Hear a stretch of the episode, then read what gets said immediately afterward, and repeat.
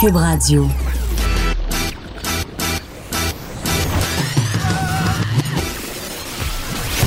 Pour elle, il n'y a jamais de mauvaise question. De 13 à 15. Les effronter. Avec Geneviève Peterson.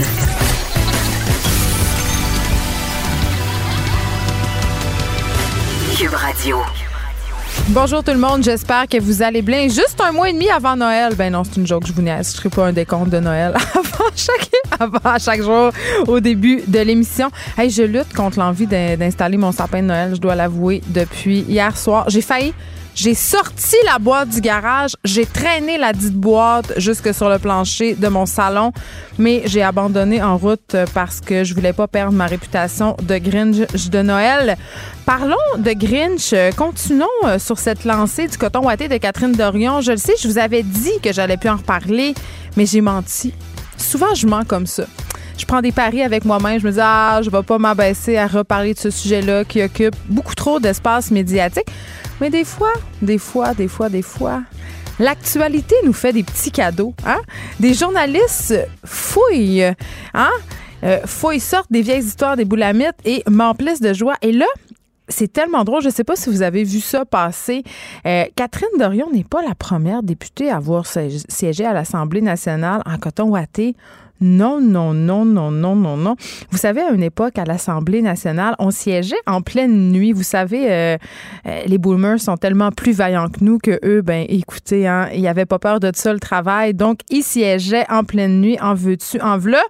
Et euh, Lisa Frula, que j'aime beaucoup, égérie libérale, s'est déjà présentée au Salon Bleu en coton ouaté. Oui, Madame Lisa Frula, aux grandes papesses du bon goût et de la bienséance assez pointée au Salon Bleu en, pleine nuit, pardon, avec son coton ouaté, vu harnais en plus. Hey!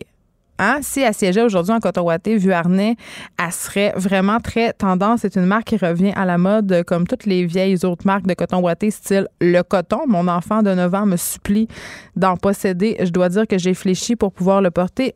Moi aussi, mais toujours est-il que l'ancienne députée libérale euh, confie Antoine Robitaille mercredi, euh, bon, cette fois où elle est aller à l'Assemblée nationale en coton ouaté. Elle raconte qu'il était 2 heures du matin et elle venait de célébrer le party de Noël du cabinet.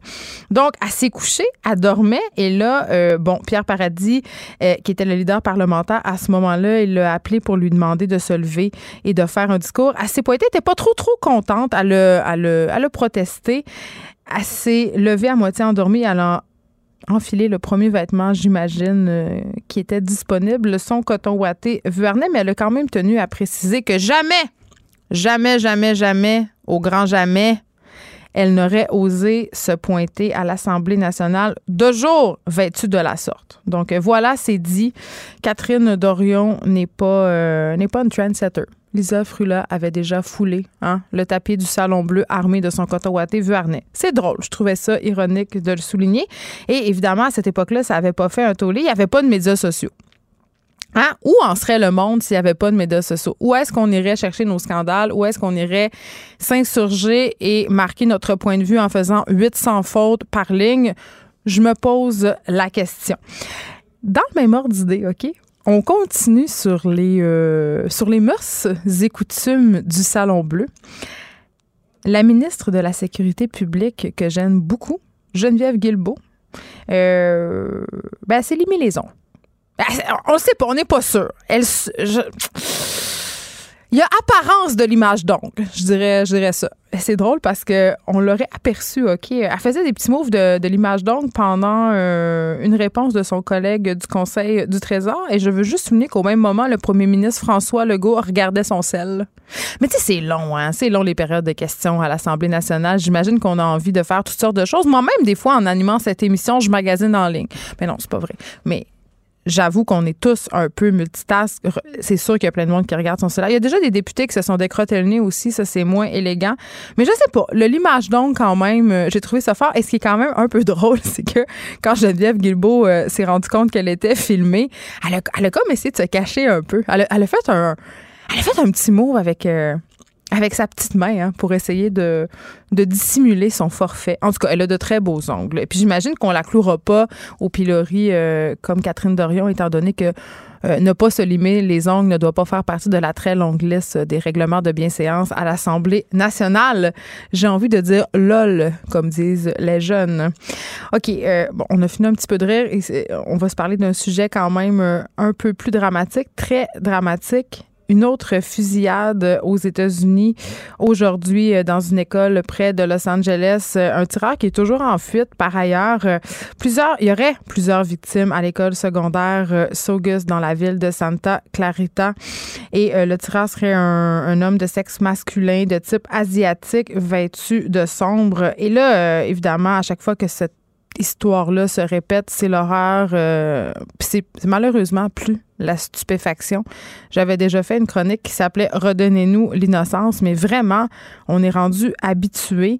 Euh, c'est quand même assez capoté. Euh, les États-Unis sont le théâtre depuis ces dernières années de plusieurs tueries en milieu scolaire. Ça nous choque, mais quand même, euh, je veux juste dire, là, à chaque fois, je leur dis cette statistique-là, mais je trouve qu'elle représente bien la situation et qu'elle est frappante. En date du 3 septembre dernier, OK? Donc, le 3 septembre dernier, c'était le 246e jour de l'année il y avait eu 289 fusillades aux États-Unis. Donc, c'est plus de fusillades que de jours euh, de l'année. Et là, évidemment, à chaque fois qu'il se passe une affaire comme ça, je me dis toujours la même affaire. Je me dis, oh, encore un autre beau sujet dont il va falloir que je discute à l'heure du souper avec mes enfants. Puis c'est drôle parce que hier encore, je soupais avec deux de mes trois enfants. La vieille était à sa pratique de volleyball et j'ai dû répondre aux multiples questions de mes deux plus jeunes à propos euh, de cette histoire de ce père qui a tué ses deux enfants avant de s'enlever la vie.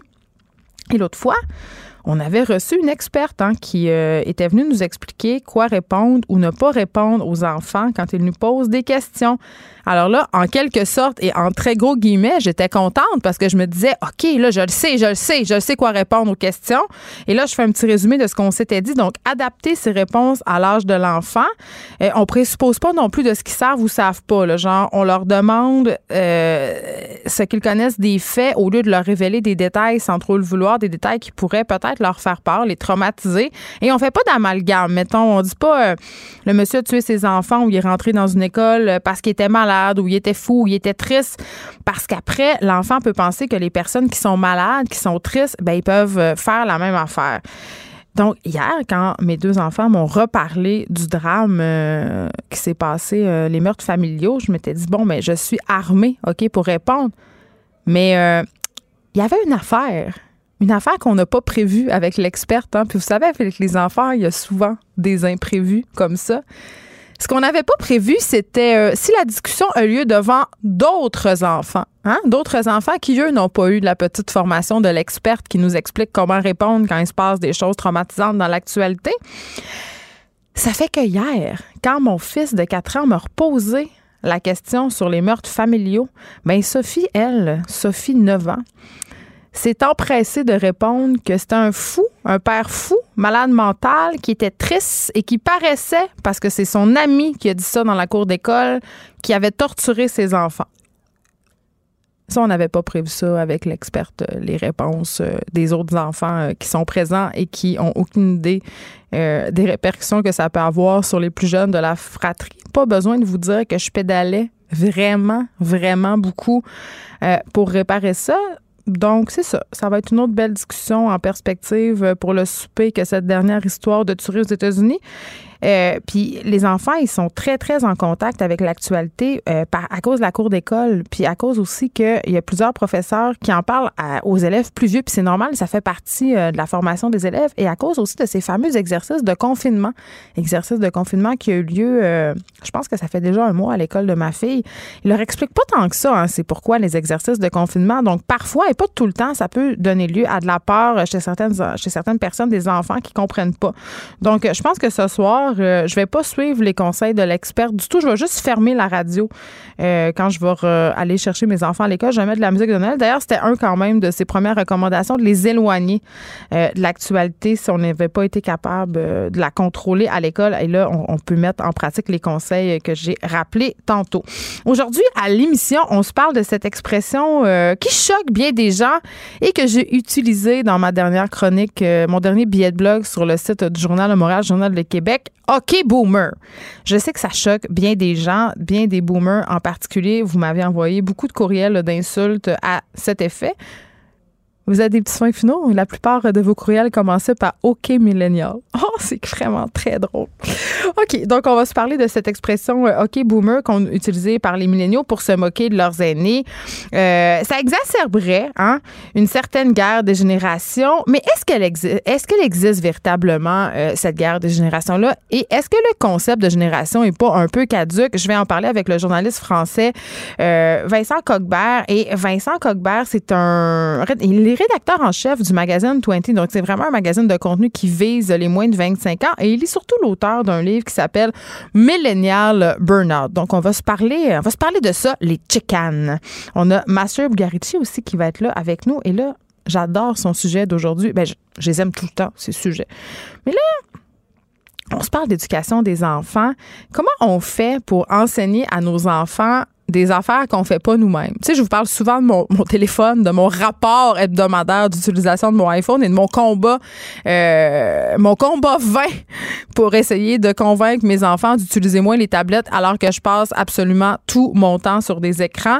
Donc, on va essayer, tu sais, le fameux euh, faites ce que je dis, pas ce que je fais, ce sera le sujet de Master Bugarici aujourd'hui. Aussi, euh, polémique, scandale, inquiétude autour euh, du Benadryl, un médicament qui serait, selon la Société canadienne d'allergie et d'immunologie, un peu trop dangereux, un peu trop utilisé peut-être aussi. Il existe d'autres molécules. Maintenant, on va faire le point avec euh, le pharmacien communautaire Christophe Auger.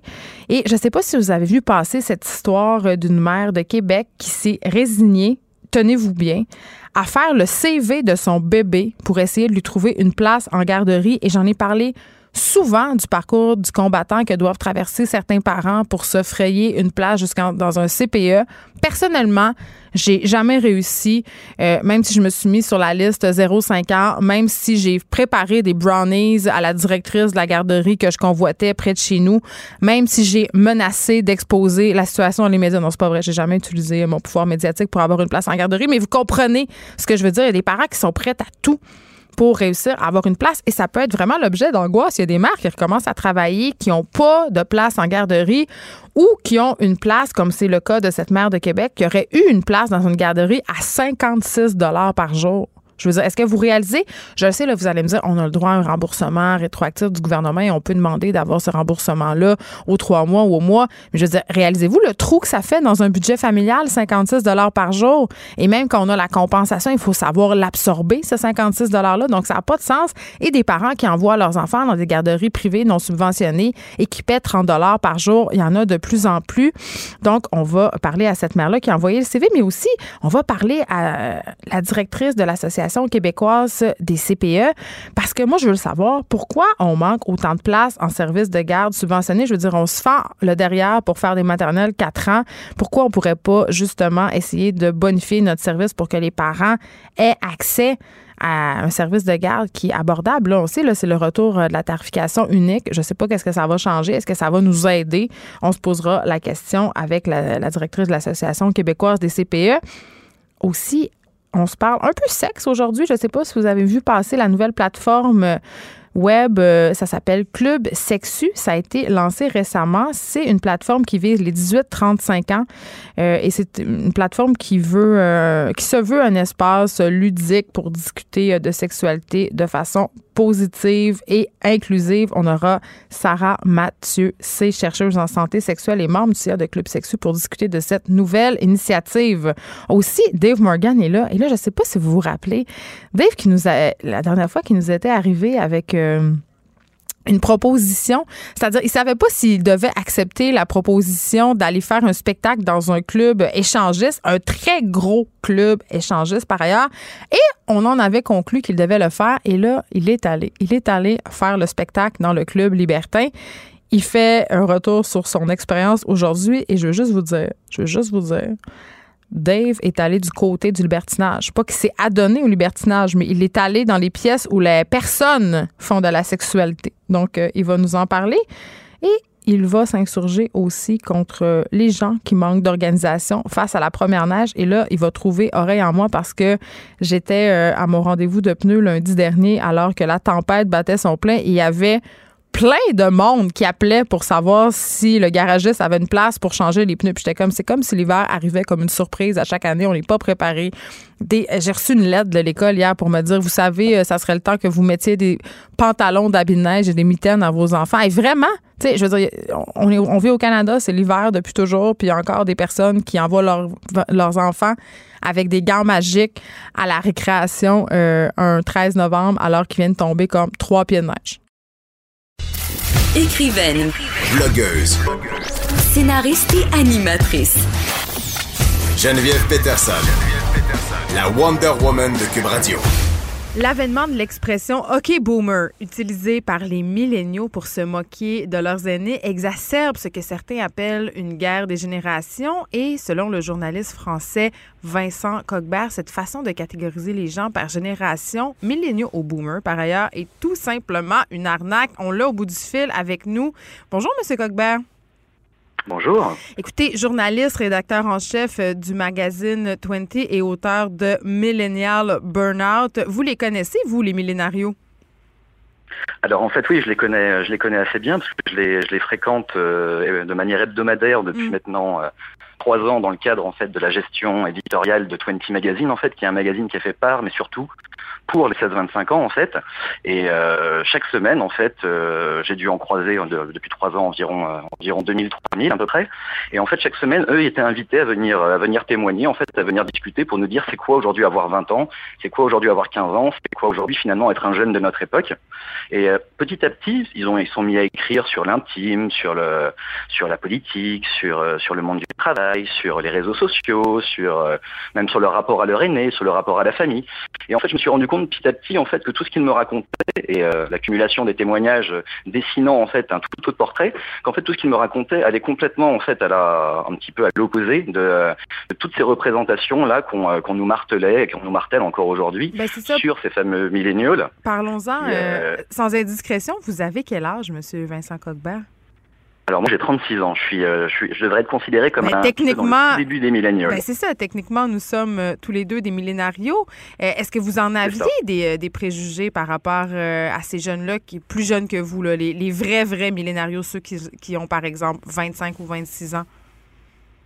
Bah, Disons qu'en fait, moi, je les imaginais un petit peu comme on nous les présentait. Donc, en mm. fait, des, euh, des, jeunes qui étaient très sûrs d'eux, qui en fait avaient un rapport au travail euh, très à peur, qui n'étaient plus, euh, qui n'étaient plus dans la fidélité, qui passaient leur temps que sur les réseaux sociaux, qui avaient quasiment en fait une vie, une vie numérique qui était plus importante que leur vie IRL, on va dire, et qui avaient aussi un, un rapport à l'engagement qui étaient des gens forcément très engagés, qui étaient aussi très progressistes.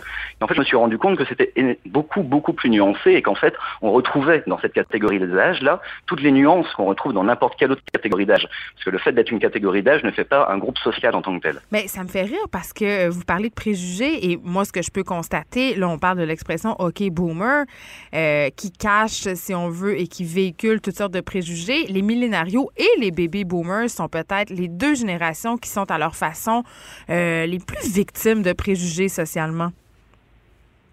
C'est vrai parce que c'est, euh, elles ont en commun en fait ces deux générations-là d'avoir été, on va dire, générées en temps réel. Hmm. Normalement, une génération, ça se conceptualise après.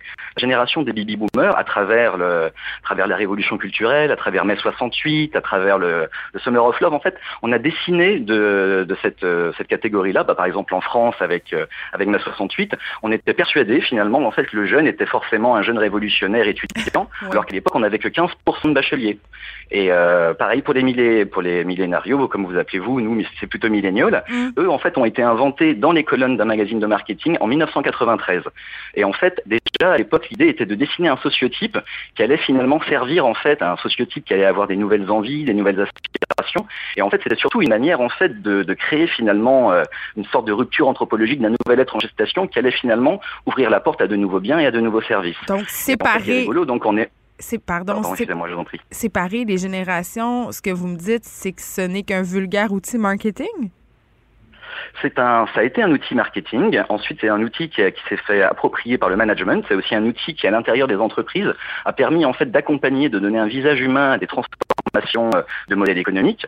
C'est là, par exemple, où on a commencé finalement à parler de fin de gestion des carrières, parce que c'est avant les, les, entreprises en fait ne, ne, souhaitant plus nous garder forcément euh, pendant 20-30 ans. Et là, en fait, au lieu de dire, bah, on va se réorganiser d'une manière économique différente, on a dit, regardez, les nouveaux êtres en gestation, en fait, ne veulent plus rester dans les entreprises. Elles veulent finalement partir, elles sont peur, elles vont, il faut, elles vont pas être fidèles. Et en fait, on se rend compte que tous les changements qui, ont, euh, qui ont accompagné finalement ces nouveaux êtres-là, censément nouveaux êtres, sont surtout, ont surtout été très utiles pour donner un visage, un visage humain, que ce soit une sorte de lieu d'action. Mais quand on regarde les études, euh, les études sérieuses de sociologie faites sur le long terme, sur le rapport au travail, sur le mmh. rapport à la famille, toutes ces choses-là, sur le rapport à la consommation, on voit bien en fait qu'il y a très très peu de différence. Il n'y a pas eu de, de grande rupture anthropologique. Par exemple, le rapport au travail, les deux points les plus importants, quelles que soient les générations, eh bien, c'est la stabilité et le niveau de salaire. C'est en fait la reconnaissance, tout simplement.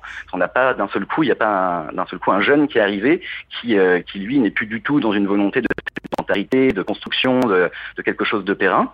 Et, euh, et en fait, voilà, c'est pour ça en fait elles ont, c'est vraiment deux générations qui ont été, euh, qui ont ce point commun-là d'avoir été conceptualisées et en fait dont les représentations collectives sont devenues tellement fortes qu'on est persuadé que c'est la réalité et que les jeunes sont comme ça et que les baby boomers sont comme ça. Alors d'un côté des baby boomers profiteurs et de l'autre côté des jeunes milléniaux en fait qui seraient des victimes de l'époque et des victimes de la société en fait. Mais en même temps, ce qui est intéressant, euh, M. Coquebert, c'est que euh, ces changements-là, souvent qu'on associe aux milléniaux, c'est-à-dire l'infidélité euh, par rapport aux marques, le désir justement de ne pas occuper le même emploi tout au long de la vie, l'importance aussi accordée à la famille, aux loisirs, ce sont quand même des, des changements qui sont sociaux et qui n'affectent pas seulement les milléniaux. On a tendance à, à les, lier à cette génération, alors qu'on peut le constater, la recherche le constate, que ce sont des revendications qui sont intergénérationnelles. Même certains boomers, maintenant, ont changé leur fusil d'épaule par rapport à leur façon, par exemple, de voir le travail. Bien sûr, tout à fait. Oui. En fait, ce on, est, on est dans un moment historique en fait qui est très inédit où euh, on a, en termes de valeur, en termes de, en termes d'usage, en termes de consommation, en fait, et en termes même d'intime, on jamais été si proche finalement de 18 ans à 60 ans.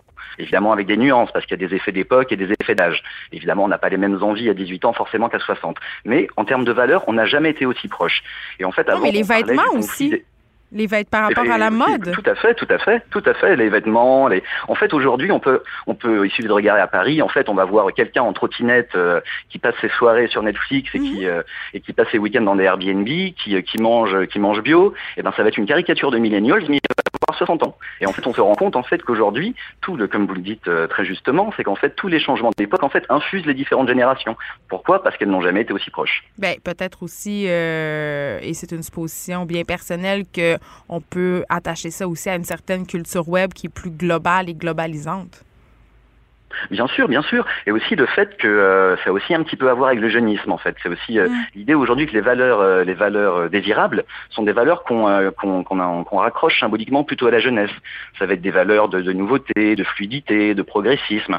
Et en fait, c'est en, en, en, étant persuadé, en oubliant que finalement que ces valeurs-là sont aussi des valeurs partagées par les autres générations, pas par tous les, pas par toute la catégorie évidemment de chaque génération, mais en grande majorité par les différentes générations. On oublie en fait, on, reste concentré de manière un peu artificielle sur la jeunesse, qui encore une fois n'est pas un groupe social, parce que la jeunesse est une étape de la vie, c'est une expérience, on veut dire, mais on n'est on, on pas, ce n'est pas une condition économico-sociale d'être jeune. Voilà. Revenons à cette expression OK boomer qui subsiste sur les médias sociaux depuis euh, presque un mois maintenant et qui est rendu dans les médias de masse. Certains y voient un clin d'œil sympathique. Ça fait rire certains bébés boomers. Mais, euh, et moi, je l'ai expérimenté personnellement, je l'ai utilisé dans une chronique que j'ai signée dans le Journal de Montréal. J'ai eu plusieurs courriels de bébés boomers très insultés. On me parlait beaucoup d'agisme. D'accord. Bah, c'est en fait c'est euh, le, le ce, qui, ce, qui, est intéressant dans cette idée de conflit de génération, c'est que c'est souvent quelque chose en fait qui est un peu manipulé, que ce soit un peu mis en scène, soit par le commerce, soit par les politiques. Aujourd'hui, avec la question climatique, c'est quelque chose qui est énormément mis en, pla en, scène finalement par les politiques, quelque part un peu sur l'idée où il y aurait d'un côté des responsables et de l'autre côté des victimes. Et en fait, c'est vrai que comme ce n'est pas ce que vivent les, que ce soit les baby boomers ou les milléniaux, en fait au jour le jour dans leur foyer, au travail, ils ne vivent pas vraiment ce conflit de génération là. Et d'ailleurs, dans les études, ils le disent bien. En fait, ils ne se rendent pas en opposition ou en opposition frontale avec leur aîné. Mm. C'est vrai que chez les baby boomers, à force d'entendre ce refrain-là et ce refrain artificiel, en fait, il peut à un moment donné avoir cette espèce de, de sentiment assez juste, en fait, qu'on essaye finalement de, euh, de leur mettre sur le dos, en fait, de manière totalement homogène et sans aucune nuance, en fait, un paquet de responsabilités et euh, finalement le, la, tout, la, tout le poids finalement de, de cette ce sentiment un peu de chaos ambiant qu'on peut qu'on peut un peu vivre ces derniers temps avec cette mise en doute du progrès, cette mise en doute du futur. Et, on l'a vu euh, avec bah, Greta Thunberg, elle le dit clairement, c'est de votre faute. C'est ça, mais parce qu'il y a une, euh, mais en fait c'est normal que, enfin je veux dire c'est de la part d'une jeune jeune fille en fait, elle ne, de, de, son âge on peut, euh, c'est que quelle est cette, quelle est finalement cette parole là, c'est euh, ça peut ça peut être entendable, mhm. mais en fait on se on se rend bien compte en fait que c'est une, une, mise en scène artificielle du du du enfin on va dire du, du conflit des anciens contre les modernes en fait de ce vieux conflit des anciens contre les modernes, et en fait ce n'est pas tout à fait ça qui est entendable. Il y a une étude assez intéressante, un sondage par exemple sur Greta Thunberg en France, mhm. et ceux qui la connaissaient le plus étaient les gens de 60 ans, c'était pas les gens de 20 ans. Donc, et donc c'est, euh, en fait voilà, il faut regarder quand même derrière les euh, derrière les discours et derrière les représentations médiatiques, souvent on se rend compte en fait qu'il y a toujours un petit pas de côté qui est quelque chose d'un peu contre-intuitif, mais qui est souvent plus proche de la réalité. En terminant, euh, Vincent Coquebert, est-ce que vous diriez que les millennials, comme vous les appelez, ou les millénarios en bon français, est-ce qu'ils sont victimes eux aussi d'un certain agisme? Bah, Disons qu'en fait, il y a une, euh, et là aussi c'est ce point commun là en fait avec euh, avec euh, avec les plus âgés, c'est qu'en fait il y a une fausse valorisation des jeunes quelque part parce qu'il y a un discours médiatique qui est très très très intense sur les jeunes, un discours commercial qui est très intense sur les jeunes, mais on se rend compte que leur intégration économique dans les entreprises, mm. dans les même pour les pour les politiques de la ville, pour les pour ce genre de projet là en fait, ils sont mis sur la touche et ils ne sont pas aidés et ils peuvent être précarisés. Donc en fait, et de la même manière, les, les plus âgés en fait, surtout en France par exemple, ça a commencé dans les années 90, on les a vite mis sur la touche, comme si finalement l'expérience aussi n'avait pas de sens, enfin n'avait pas vraiment de valeur. Et, euh, c'est ça en fait qui, euh, qui est encore un autre point commun, c'est qu'en fait y a, on, distingue en fait et on, ne pense les, millénarios ou les baby boomers en fait qu'à travers un prisme d'âge, comme si en fait ils n'avaient aucune nuance sociale et économique à travers, à travers, à travers le groupe qu'ils constituent. Et finalement, le, le, côté un petit peu ce que moi j'ai appelé le generational blaming en fait mm. c'est le c'est le fait en fait d'essentialiser des de dire des horreurs en fait sur des catégories entières de la population alors que si on utilisait ce genre de choses-là pour parler de, bah, de, de, groupes sexuels, de groupes ethniques, on trouverait ça évidemment odieux et à raison. Ben, bien Mais avec la catégorie des âges, on peut se permettre de dire des horreurs sur les gens et c'est assez étrange en fait. Mais certains s'en défendent en disant que l'expression OK boomer ne fait pas référence à une génération mais bien à un état d'esprit. Mais bon, ça vaut ce que ça vaut. Mais bien, bien, sûr, après, euh, après, je, je, ah, et puis quelque part, elle est assez rigolote. Il faut aussi mettre un peu d'humour. Enfin, je veux dire, c'est. Euh, il faut savoir rire de soi. Premier degré. voilà, tout à fait. Il faut, faut, savoir rire aussi un petit peu, tout à fait, de soi et des autres. Vincent, Vincent Coquebert, merci. Vous êtes journaliste, rédacteur en chef du magazine 20 et auteur de Millennial Burnout. Merci beaucoup de nous avoir parlé.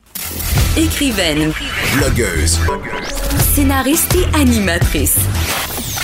Geneviève Peterson la Wonder Woman de Cube Radio. Toi, t'es là, t'es avec moi en direct et tu te parles euh, tout seul aujourd'hui.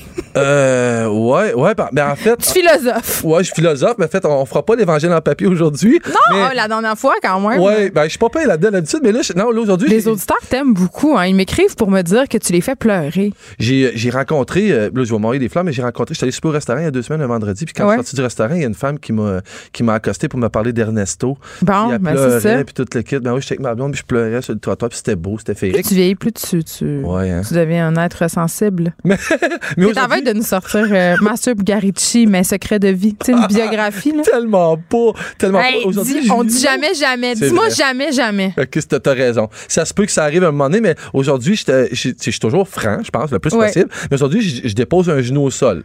Tu sais, j'ai appelé.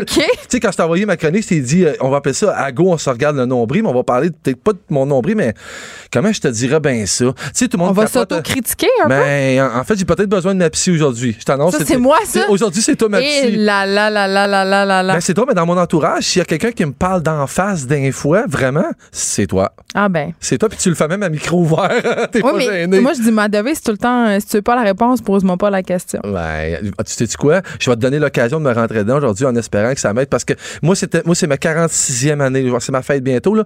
Puis, je- comme tout le monde au Québec, là, il a neigé cette semaine. Oui. Puis, puis c'était comme la première fois de ma vie, moi aussi. Mais je comprends pas. je me trouve imbécile. Non, mais j'ai vu les nouvelles. Je me suis levé le matin, j'ai vu les nouvelles. J'ai vu les autobus de la ville de Montréal déraper parce qu'il n'y avait pas le pneu d'hiver. C'est pas comme ça faisait pas une semaine que tous les médias en parlaient de la tempête à venir, là. Puis c'est pas comme s'il neigeait pas à toutes les ici c'est au ça. Québec à Mais ce tout le monde, je disais au début de l'émission, j'étais au garage lundi soir, puis pur hasard, j'avais mon rendez-vous de, de, de pause de pneus d'hiver euh, à cette date de la tempête. Euh, je l'avais pris à l'avance parce que l'année passée, je m'étais fait pogner le 3 décembre, là, genre, il y avait plus de place nulle part. Jen, je me fais pogner à Oui. chaque année, mais cette m'y année. appelait pour savoir s'il y avait de la place. Mais cette année, été épargné. Cette année, Oh. été épargné parce que j'ai changé de voiture, puis c'était une lock parce que le gars qui m'a vendu le char, il, il- il y avait des pneus d'hiver dessus. Bon. Puis je me serais fait avoir. Mais j'ai fait bien pire que ça. Je devrais même pas en parler, je devrais être gêné, mais j'avoue, puis je te l'avoue 100%, puis je vais te conter l'histoire qui est arrivée, puis c'est même pas une joke, puis je romance même pas, mais quelle cave que je suis. Qu'est-ce que t'as fait?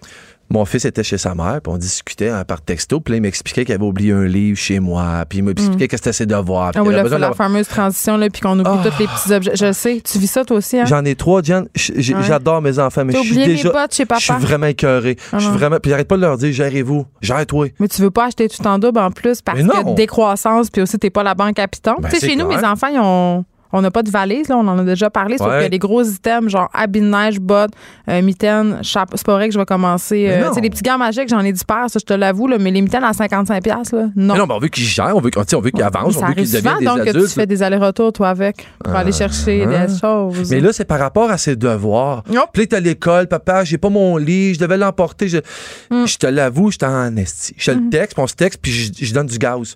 Je dis là, il faut t'appeler à t'organiser, mon gars. Je fais la morale, mais gros comme le bras. Puis pendant que je fais la morale, moi, quand je parle au téléphone ou je texte, je marche. Je fais des kilomètres dans la maison, je me promène, puis j'arrive à ma porte patio en arrière. tu envoies-tu des messages vocaux? Euh, oui, je le fais des fois. Mais moi, mon gars m'a dit de plus le faire parce qu'à l'école, il veut pas les écouter, il veut pas que ses amis Ah, ben, je comprends, ben oui. Il a déjà un peu honte de moi. Mais attends, Ben, moi, des fois aussi, quand je- tu m'envoies des messages vocaux, je m'assure qu'il y ait personne autour avant de les écouter. Juste à dire. Ouais, mais souvent, souvent, ça va mieux, puis c'est plus vite. Puis... Mais c'est surtout quand on fait autre chose. Ouais, mais c'est pas avec ça, moi, t'as pourquoi je te le fais avec c'est parce que toi, t'écris des livres, t'écris super bien, puis je suis gêné de faire des fautes. Ah, pour vrai? mieux- tu mieux- devrais pas. Je fais plein de fautes dans mes textos parce que j'écris bien trop vite. Ouais, mais en tout cas, moi, tu vois, je me cache derrière les messages vocaux. Ouais, mais tout ça pour dire que j'arrive devant ma porte patio de cour arrière pendant que je suis en train de dire à mon gars comment amener sa vie, que moi, je suis bien smart, puis que moi, je sais comment ça marche, puis tu sais, organise-toi, ça, ton sac, place tes affaires. Je regarde ma piscine, Jeanne, je te niaise pas. T'as pas fermé ta piscine? Non.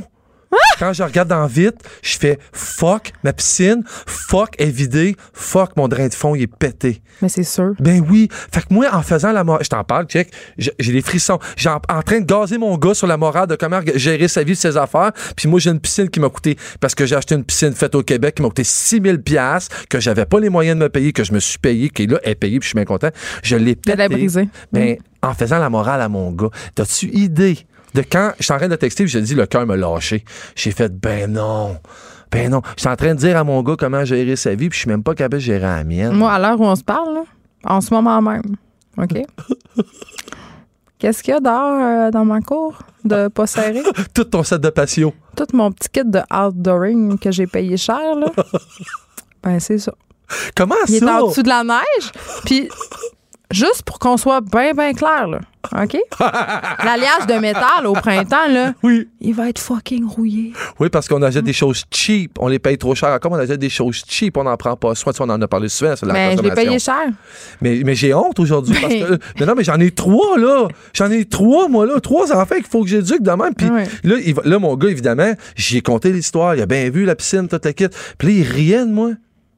Puis pourtant, Ben, c'est sûr. Mais Ouais, mais- j'aurais essayé de leur cacher. tu penses? Mais ils l'ont vu. Ben, je sais pas. Ils ont pas conscience que le drain de fond Ben. Tu leur as dit. Il m'a pogné à sacré. En Ah, fait, je vais ouais. t'avouer, il m'a pogné à sacré après le filtreur, puis après les affaires, parce qu'évidemment, les tuyaux étaient tous dégelés, puis là, je devais sauver mon moteur. Fait que j'étais en, en train d'essayer de déploguer les tuyaux, mais imagine-toi que l'eau est toute prise dans les tuyaux, puis elle est toute prise dans le filtreur, puis dans le tuyau du Mm. On est tous filtreur. pareil. là. Mon chum, l'année passée, a fermé sa piscine au mois de fin octobre. il est rentré dans la piscine, il y avait des feuilles mortes, faisait moins deux. C'était dégueulasse. Puis cette année, il fait Je me referai pas prendre. Je vais vraiment. Il l'a fait fermer par des personnes parce qu'il n'y avait pas le temps. Ben, Bonne idée. Mais où, où sont les affaires de piscine? euh, N'importe où. Ils sont dans le fond de la cour. là, là. Ah, sérieux, ça me réconcilie, ça me fait du bien. Je pense pas que mon chum, c'est pas monsieur organisation, là. Mais Diane, pourtant, je t'ai- non, mais tu sais, je t'ai souvent parlé de mes parents, je t'ai souvent parlé de mon Ouais. père. Puis tu penses-tu vraiment, ils Ah, Nos vont? parents sont hyper organisés. Mais tu penses-tu qu'ils vont, il a déjà oublié sa piscine? C'est sûr que non. Tu penses-tu Ils passent à partir du mois de juillet. penses-tu Ils qu'ils vont, il a déjà, c'est déjà promené avec des pneus d'hiver l'été. Euh, des pneus d'été l'hiver, penses-tu? C'est sûr. Ben, dans le temps, il n'y avait, avait pas le choix. Il Non, avait- mais je parle depuis, ça fait quand même 15-20 ans, Ouais. c'est obligatoire, là. Ben, ils vont, jamais passé tout droit. Ah, Fait que moi, j'aurais, je pourrais dire, j'ai eu l'éducation, j'ai, j'ai- je l'avais, le modèle. Ben, c'est peut-être ça le problème. Voilà. je, pense, je pense que c'est ça. Je sais pas, moi, ma mère, c'est. c'est- Alan, je sais qu'elle nous écoute, là. bon, Elle va être fâchée, mais. Mais, tu sais, moi, c'est ça. Moi, ma mère est hyper organisée. Tu sais, mettons, là. ma- Ouais. Ma, mère, c'est le genre de personne qui fait la rotation linge d'hiver, linge d'été, là. Oh, elle m'énerve Elle a des bacs, OK? Oui. Elle a des bacs, puis là, elle marque mitaine, foulard, tuc. OK? Puis là, elle a des petites enveloppes dans lesquelles elle met, mettons, ses coussins de patio, tu sais. Ah, OK, hot. Elle elle a-tu un aspirateur pour aspirer les sacs, là, pour qu'ils prennent moins de place, puis l'air est enlevé dedans? Hey, tellement. Quand je vais être rendu là, là, sérieux, jamais. Non, mais je pense que c'est l'euthanasie. Ben, Moi, je pense. Moi, je pense que à cette- Ouais. tu demandes l'aide médicale à mourir. Moi, je- ouais. Fait que ça donne rien de savoir. En fait, c'est pas savoir, mais en fait, ça donne rien de venir d'une bonne famille. Mais moi, je suis presque pas- rendue, le master. Ah oui, donc? Moi, j'ai une machine là, pour emballer le- les, pas les vêtements, mais euh, les aliments sous vide. Oui, mais t'as- check bien ça. Ah, Ça, là, c'est vraiment un indice de matantisation uploading. là. Ouais, mais tu sais quoi, je vais te faire une prédiction. Oh, Ta machine, tu vas t'en servir, puis elle fonctionne jusqu'à temps qu'il manque de papier dedans. Non, j'en ai plein. T'en as pris de plus au départ. Non, mais c'est parce qu'ils en vendent au Costco. T'as acheté un troc, là, Non, mais, plein. mais, mais en même temps, là, tu sais, je, je faisais. Qu'est-ce que. La, la semaine passée, sur Instagram, je faisais une petite blague. euh, parce que dans ma pièce de théâtre, il y avait un, tout un segment euh, dont le thème était On devient toute notre mère. OK? Oh. Puis c'est vrai, on devient toute notre mère ou notre père à certains égards. Et là, dans mon nouveau chez nous, j'ai une pièce de rangement. Et qu'est-ce que j'ai fait? C'est le bordel que- non, non, j'ai un petit bac avec euh, mitaine. C'est pas marqué mitaine tuc foulard! Mais j'ai un bac pour mitaine tuc foulard, puis je dois dire que ça me. ah, ma mère m'écrit. Là! Eh bien, elle va sûrement m'écrire parce que j'aime ça, elle m'écrit des fois. On parle à ton dos. Oui, des fois. Elle dit Hey! Oui, oui, oui. C'est adorable. Mais en fait, Non, mais elle vient ça- organiser. Moi, j'ai envie Ouais. ça, mais c'est parce que ça m'angoisse en même temps. Mais je m'en viens comme elle. Mais m'en je pense aussi qu'est-ce qui arrive, puis là, c'est pas, une défaite, mais oui, ça en est une. Mm. C'est qu'aussi, on se contente pas. Puis ça, c'est aussi, c'est quelque chose que j'ai choisi il y a un mois. Je, mais je suis en train de changer beaucoup de choses dans ma vie euh, au niveau de les engagements. On s'en met beaucoup sur les épaules. mais Je dis pas que nos parents faisaient rien, mal. mais j'ai jamais vu mon père faire 12 affaires en même temps. Ben, vraiment, c'est-tu parce que tu t'en rendais pas compte? Ben, je me l'étais peut-être pas avoué. Ben. C'est peut-être parce que quand j'avais l- On la n'a pas inventé le multitask, là. Ben, Excuse-moi. Non, non, non, non, pas pantoute, pas pantoute, mais peut-être qu'on le gère mal, puis on en met encore plus dans le tas. Mais aussi, on a plus d'options, puis on a plus de choix, puis on a beaucoup, juste au niveau de divertissement, Ben. c'est malade les choix qu'on a, là. Je veux dire, je Parce pourrais... que moi, bien souvent, je, je fais ma, ma fine, mais j'aime bien mieux écouter Netflix que faire des bacs avec mes sucre fleurs. C'est juste ça qui se passe. Ouais, t'as-tu vu, en- justement, en fait, seulement, fait une parenthèse, mais c'était, euh, euh, voyons, la, la- la série, de, voyons, la saison 2 de... euh, D'une bonne série je sur peux même pas croire, j'ai oublié, non, je l'ai T'es vraiment vieux. ouais, je l'ai 46 dévoré. Puis le pire, c'est que je l'ai écouté dimanche au complet. Ouais, tu te rappelles plus du titre? je l'ai, that's the, uh, Est-ce que tu peux lever ton bras et toucher ton nez en même temps? Oui, je peux. The End of the Fucking World, la elle est, ma- elle est magistrale. Mais en fait, oui. Puis souvent, c'est les, options du plus facile qu'on va prendre. Ben, Puis je mais mets le plus ça. facile. Oui, je devrais m'organiser. Oui, je vais m'organiser. Mais j'ai trouvé, je pense, peut-être une façon. Puis tu tu peux me dire si je suis pas correct, mais je pense que le choix, ce serait de, de m'en mettre moins sur les épaules aussi? Ben, ouais, mais à un moment, ouais, je sais pas. Pourquoi? Mais je pense pas que c'est une question de s'en mettre moins sur les épaules. C'est con, là, mais l'organisation, au bout du compte, tu sais, je ris bien de ma mère puis de toutes les personnes qui sont plus organisées que moi. Puis dans le fond, c'est parce que je suis jaloux. J'aimerais ça être comme ça. Parce que Ben quand Oui. Parce que quand je planifie mes affaires comme du monde, quand j'y rentre mes, mes affaires de patio comme du monde, puis que j'ai- tu sais, c'est bien moins compliqué au bout du compte. Tu perds bien moins de temps. Parce que là, là, ton- on revient à ta piscine, là. Ouais. Tu l'as pas faite, OK? Tu l'as oublié. non. Combien de temps tu vas perdre au printemps? Combien d'argent ça va te coûter réparer ta minimum 1000. non-prévoyance? Ben, c'est ça. Minimum 1000 pièces Puis tu sais -tu quoi? 1000 pièces va me permettre, va m'avoir permis d'apprendre que j'ouvre plus ma piscine, puis je la ferme plus. Ah, mais attends, OK, j'ai une petite nouvelle pour toi. Ah Quand ouais, tu payes pour le faire faire, ils le font pas au complet. Comment ça? Ils le font pas au complet. Ils viennent juste l'ouvrir puis la fermer. Puis euh, toutes les, euh, les pièces à côté, ils s'occupent pas de ça. Là. Fait que c'est pas vrai. là. C'est pas un service Ah, je complet. vais m'en trouver un vrai, puis je vais te refiler son numéro. Ouais, Parce que, je- sérieux, il faut que je me débarrasse de des trucs comme ça. Puis là, j'ai l'air très, très paresseux, mais focuser aux bonnes, sur les bonnes choses au bon moment pour le bon temps. Donc, oui, Netflix. Et puis, on fait la même affaire avec nos enfants. Moi, je suis Mm. rendu je récompense mon plus jeune qui aime beaucoup la Xbox. Bon, ben, OK, parfait. Le temps que tu vas mettre sur tes devoirs, ben, je vais te donner en bonus sur ton temps que tu as sur ta Xbox. Je suis rendu à négocier des affaires de même Mais là, tes enfants, ils ont ri de toi. Euh, mais il Fait que là, plus- on n'a plus de Euh, crédibilité. cla- Mais tu sais quoi, comment, tu sais comment imagine, imagine la scène, OK? Imagine la scène. Je suis en pantoufle, comme un vrai cave. Je suis en pantoufle, dans la neige. J'ai une aiguine. J'ai une scie dans la main droite. Je tiens mon, je tiens mon, mon, euh, voyons, tiens mon pour le mot aiguine. by Mon gars est arrivé pendant que j'étais en train de scier mon tuyau de piscine. Mon gars, il Oh dit, my qu'est-ce que tu fais? Ouais. Fait que, tu sais, je suis pas un modèle à suivre. Mais comment on fait après ça? dans- on a dit que nos enfants dans, fais ce que je dis, pas ce que je fais. Ouais. Moi, je le dis vraiment, ça. Hey, fais ce que je te dis, là. Surtout par rapport aux écrans. ouais, hein. Mais tu sais, on n'est pas parfait. Puis faut, c'est ceux qui peuvent prêcher par l'exemple. Mais tu sais, mon père me l'a donné le meilleur exemple, puis je l'ai pas suivi. Je pense que mes enfants, ils vont faire On leur est en réaction? Ben, clairement. On est des rebelles. Clairement. C'est ça qui se Mais passe. toi, t'es pas rendu dans la quarantaine. Toi, c'est plus dramatique que moi, parce que moi, j'ai le droit. Moi, je suis rendu vieux. imagine Ouais. quand je vais être rendu. C'est ça, je vais faire du tricotage. Tu vas être insupportable. Ben non, je suis déjà Si tu te rends pas au macramé, tu vas rester mon ami. Tu sais que les personnes les plus désagréables vivent les plus vieilles, hein? Tu savais ça? C'est tellement vrai. Je vais tellement vivre vieille. tellement vrai. 106 ans. Ma mère a tout le temps dit, man, je sais pas si t'écoutes, je m'excuse, je vais répéter de quoi. Ma mère a tout le temps dit, puis pas avant qu'elle soit malade, évidemment, elle disait, moi, je suis pas prête de mourir, il me reste encore ben du monde à faire chier. Je trouvais ça fantastique. Puis c'est pas, pas, pas- elle disait pas ça dans le sens d'aller écœurer les gens, mais de rester en vie parce qu'elle est battante, puis tout ça. Mais que- sais-tu quoi? C'est pas si con parce que les Non. personnes désagréables, souvent, c'est parce qu'ils ont une vie intellectuelle foisonnante. Puis moi, je pense que tant que tu as une vie intellectuelle, tu vieillis pas tant. C'est ce que je pense. Tu m'énerves. Bon. Raison. Alors, euh, la morale de ta chronique, faites ce que je dis, pas ce que je fais. Regardez-vous le nombril, mais. Trouve euh, quelqu'un pour ouvrir ta puis fermer ta piscine. Puis continuez à compter des mentraits à vos enfants. Ça, c'est vrai. Ben oui, le mensonge et le chantage, Totalement. deux piliers de l'éducation. J'adore. Merci, Master Bugarici. Salut. Geneviève Peterson, la seule effrontée qui sait se faire aimer. Jusqu'à 15, vous écoutez Les effrontés. Le populaire antihistaminique Benadryl ne serait pas sans danger et la Société canadienne d'allergie et d'immunologie clinique lève le drapeau rouge à cet effet. Euh, on s'interroge par ailleurs sur sa vente libre dans les pharmacies du pays. Euh, J'en parle avec Christophe Auger, pharmacien communautaire en Estrie, chargé de cours à l'Université de Montréal. Bonjour, Monsieur Auger. Bonjour. OK. Premièrement, qu'est-ce qu'on reproche au Benadryl? Ben, ce qu'on lui reproche, c'est finalement des choses qui sont euh, qui sont connues depuis longtemps. Ce sont ces, euh, ces effets secondaires, notamment au niveau de, de la somnolence et euh, de la modification au niveau du de l'irritabilité, on va dire. Mais là, pourquoi maintenant, pour- si on les connaît depuis longtemps, les effets secondaires, pourquoi c'est maintenant qu'on lève ce petit drapeau rouge? Oui, ben, c'est une une bonne question. Pourquoi pourquoi maintenant? Peut-être que l'association a des données que pour l'instant on n'a pas. Euh, ce qu'il nous euh, nous rapporte est euh, effectivement connu, c'est-à-dire que le, les antihistaminiques de première génération qu'on appelle donc euh, euh, de la famille du Benadryl ont des effets secondaires beaucoup plus importants que ceux de deuxième génération qui euh, qui correspondent à ce qu'on appelle euh, en la, la claritin ou la, la réactine ou l'aérius, qui sont des, des, des choses beaucoup plus sécuritaires. Euh, la, la différence entre les entre les deux produits, euh, elle est elle est connue depuis longtemps. Donc pourquoi maintenant C'est euh, effectivement une question qu'on peut euh, qu'on peut se poser. Une des raisons pour laquelle le Benadryl est souvent en cause dans, euh, si on veut, des situations de surdose ou des situations où les, euh, les effets secondaires sont exagérés, là, je pense à de la somnolence exacerbée.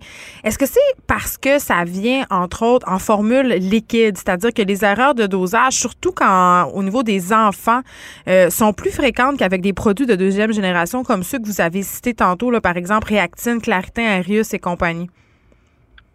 Ça peut être une explication, mais euh, je dirais que d'extérieur, j'ai jamais constaté vraiment un, des erreurs ou un mésusage sur ces produits-là, parce que quand même les, euh, les concentrations qui sont euh, qui sont données dans les formes liquides Ouais. sont quand même basses. Elles sont pour excéder les dosages maximal, maximal de ces produits, il faudrait donner quand même des, des doses assez, euh, Mm. assez importantes.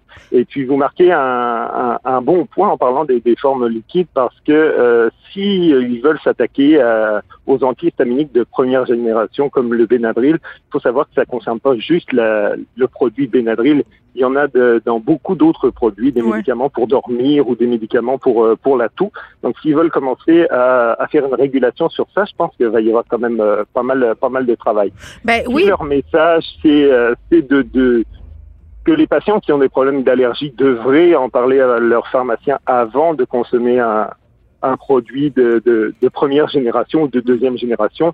On peut juste être d'accord avec eux. C'est sûr que c'est un, un conseil à absolument suivre pour avoir notamment la bonne dose pour, euh, pour les produits liquides. Christophe Auger, je connais des gens, moi, des parents ou même des personnes euh, adultes qui n'ont pas d'enfants, euh, qui utilisent le Benadryl ou d'autres produits sous forme de sirop, euh, des produits qui créent de la somnolence pour aider leurs enfants à dormir ou pour s'aider eux-mêmes à dormir le soir. Et moi, je trouve ça inquiétant. Oui. Euh, par contre, est-ce que ce, ça aussi c'est un problème qui est, qui est connu? Euh, c'est un mésusage qui est dans ce cas-là volontaire. Est-ce Oui. que de Qui est euh, détourné de la fonction première du médicament. Il y a des gens qui vont prendre le Benadryl pas parce qu'ils sont allergiques, parce qu'ils veulent, euh, pardonnez-moi l'expression, être sonnés bien comme faut avant d'aller se coucher, tu sais. Oui, oui. Et puis le, euh, c'est le même produit, il faut le savoir, entre le, le Benadryl et, et les différents. euh, Oui, c'est la molécule, là. Oui, c'est la même molécule dans, le- dans les aides au sommeil qu'on peut trouver en, en vente libre. Donc euh, oui, c'est un effet qui est qui est connu puis qui peut être euh, qui peut être adéquat, je dirais pour un pour un court terme et puis Ben oui, euh, chez l'adulte, on s'entend. Hey, le NyQuil, on s'en parle-tu? Combien il y a de personnes qui sont accros au NyQuil, qui en prennent, qui en prennent, Ouais. qui en prennent, qui sont plus capables de dormir sans en utiliser? Absolument, parce que comme je, je disais, le court terme, ça peut être correct, parce que c'est un produit qu'on on sait très bien que son effet à long terme aidera pas plus à dormir et puis il va créer de- des problèmes de, de dépendance. Donc effectivement, c'est euh, pour cet aspect-là, mais c'était pas vraiment le, le point le point de des allergologues dans leur dans leur communiqué. Oui, pour Mais le Benadryl. Ça, ça, ça, ça pourrait, euh, ça pourrait aider.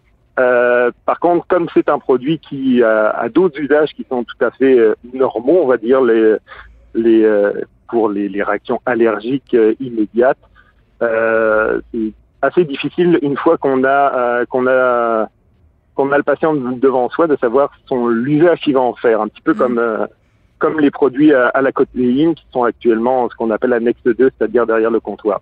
Mais en même temps, il nous pose des questions, ce qui n'est pas le cas pour le Benadryl. Moi, je peux m'en aller dans la rangée puis n'en prendre. Et ce que je comprends, en tout cas, de- des recommandations qui sont émises aujourd'hui, c'est que les médicaments de deuxième génération sont tout simplement plus efficaces, c'est-à-dire qu'il y a moins d'effets secondaires indésirables. Euh, absolument. Les, ça, ça aussi, c'est c'est quelque chose qui est connu. Le, le- les deuxièmes générations sont beaucoup plus, euh, sont beaucoup mieux tolérées. Par contre, euh, de dire qu'ils sont, euh, j'ai vu ça également dans, dans le communiqué, aussi efficaces, euh, je vous dirais que ça dépend de, ça dépend de l'indication. Euh, donc, effectivement, encore une fois, parler à son pharmacien, c'est toujours une, une bonne idée.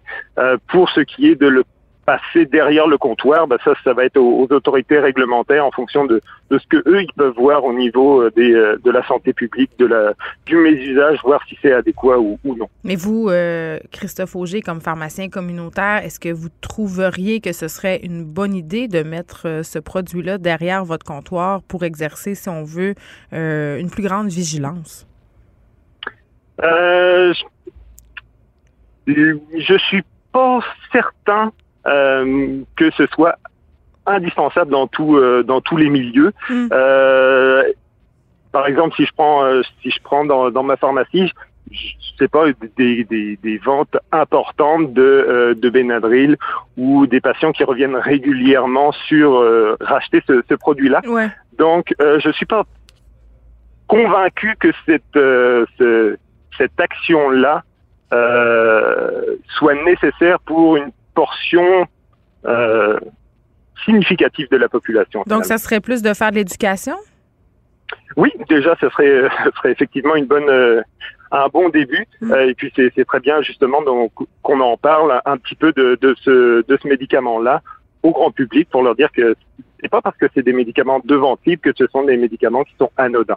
Ben c'est ça. Puis là, euh, juste pour justement parce qu'on a la chance de pouvoir en faire l'éducation, Christophe Auger, dans quel dans quel cas le Benadryl euh, est indiqué, euh, dans quel cas on peut l'utiliser, puis que c'est correct, là, puis que c'est pas dans c'est pas dangereux?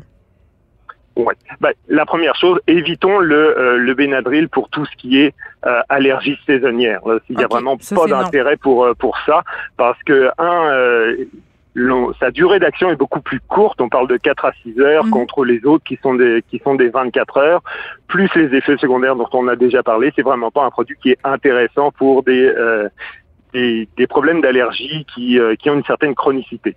Par contre, si vous avez un, un, un rash, un urticaire qui se développe, euh, ce sont généralement les premières générations qui vont être le, le meilleur choix pour euh, pour traiter ça.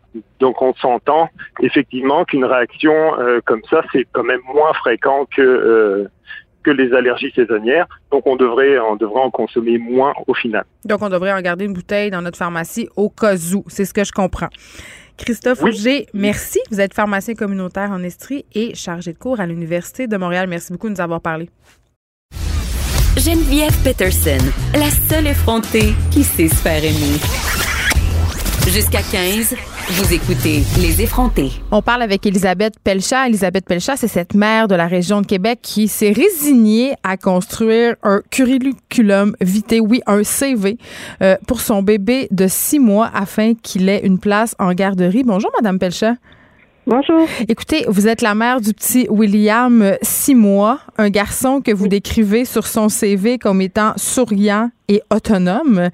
Comment, comment ça vous est venu, euh, cette idée un peu saugrenue et vaguement intense, on va se le dire, de faire un CV pour votre bébé de six mois?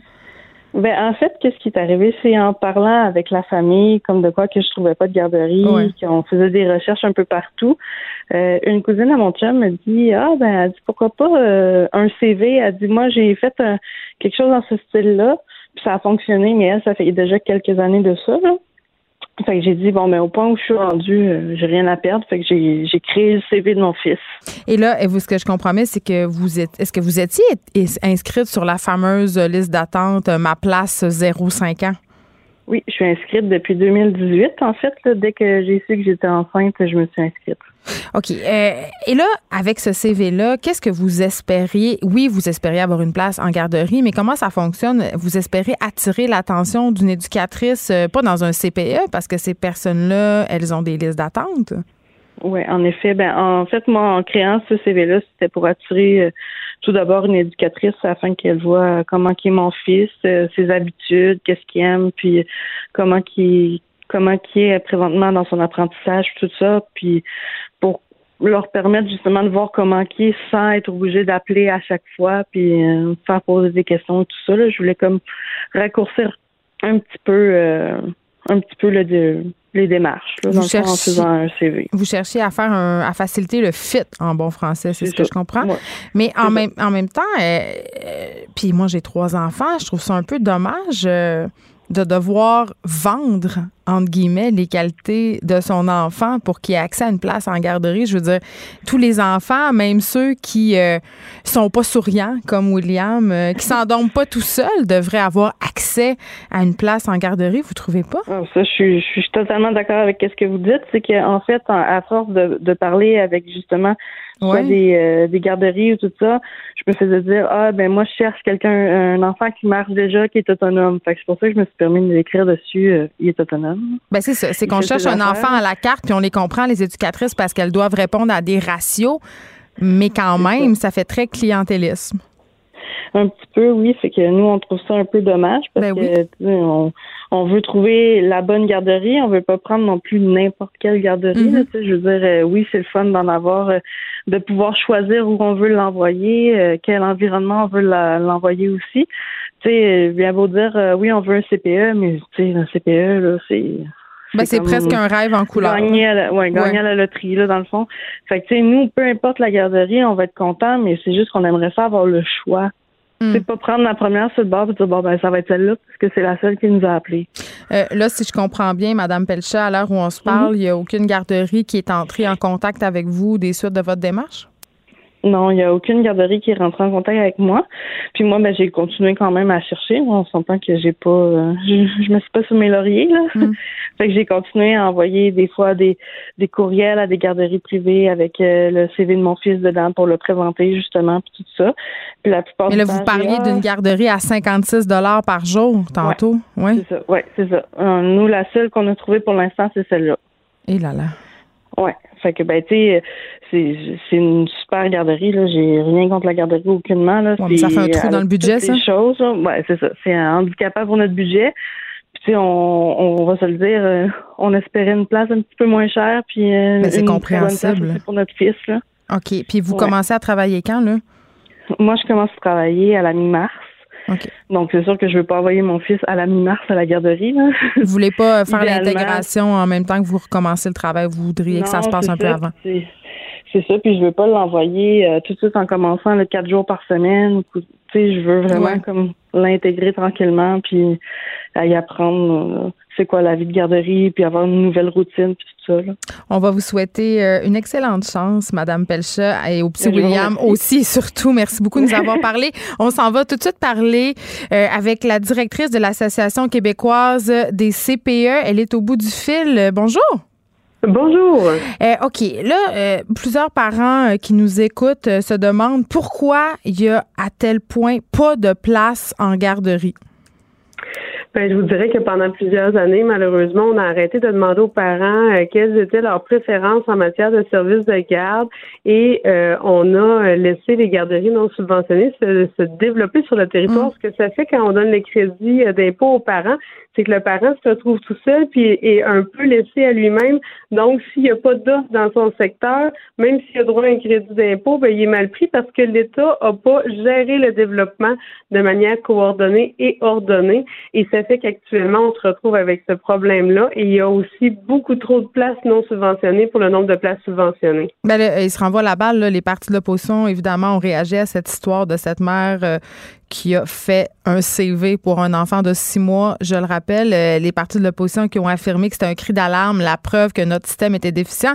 Et euh, notre bon premier ministre François Legault, bien évidemment, est allé d'une réaction un peu précise. Il a dit que c'était la faute des anciens partis qui étaient là avant lui. Donc vraiment, on se renvoie la balle au gouvernement.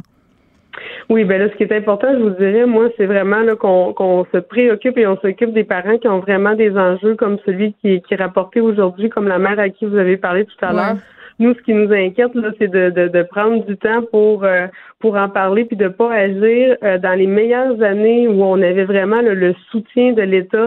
Les CPE au Québec étaient capables de développer 8 à 10 000 places par année euh, dans, dans des nouveaux projets. Nous aussi, on a levé la main en disant s'il y a des milieux actuellement où il n'y a plus de service, qu'il y a une garderie qui est fermée puis que ça doit être repris par un CPE. Les CPE sont disposés à offrir des services aux parents. Tout ce qu'on a besoin, c'est avoir le soutien de l'État euh, et euh, rapidement, on va relever, euh, relever le défi et rendre des services accessibles aux parents. Puis c'est ce qu'on dit depuis plusieurs années. Et nous, ce qu'on veut, c'est que réactiver la machine parce que les membres sur le terrain, les CPE, sont prêts à offrir des services aux parents. Et là, le gouvernement Legault qui a annoncé la semaine dernière le retour de ce fameux tarif unique pour les places euh, subventionnées.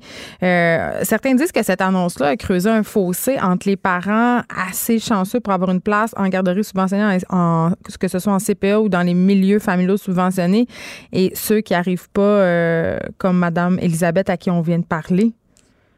Mais ça a creusé un fossé. Euh, on est dans une situation très complexe parce mm. que euh, quand il y avait la modulation des tarifs comme on la vivait il y a quelques années, euh, oui, d'un côté, il y avait certains parents qui étaient modulés en fonction de leurs tarifs. Des fois, ça pouvait nous amener sur à peu près là les mêmes les mêmes niveaux que le crédit d'impôt. Moi, ce que je vous dirais, je pense que les parents s'expriment beaucoup dans les derniers jours en disant qu'ils veulent avoir des places en CPE, ils veulent avoir des places subventionnées, puis c'est ça qu'il faut prioriser actuellement. Oui, parce que payer 56 dollars par jour, je veux bien croire que tu as le droit à un remboursement, mais il faut quand même l'absorber ce montant-là au jour le jour.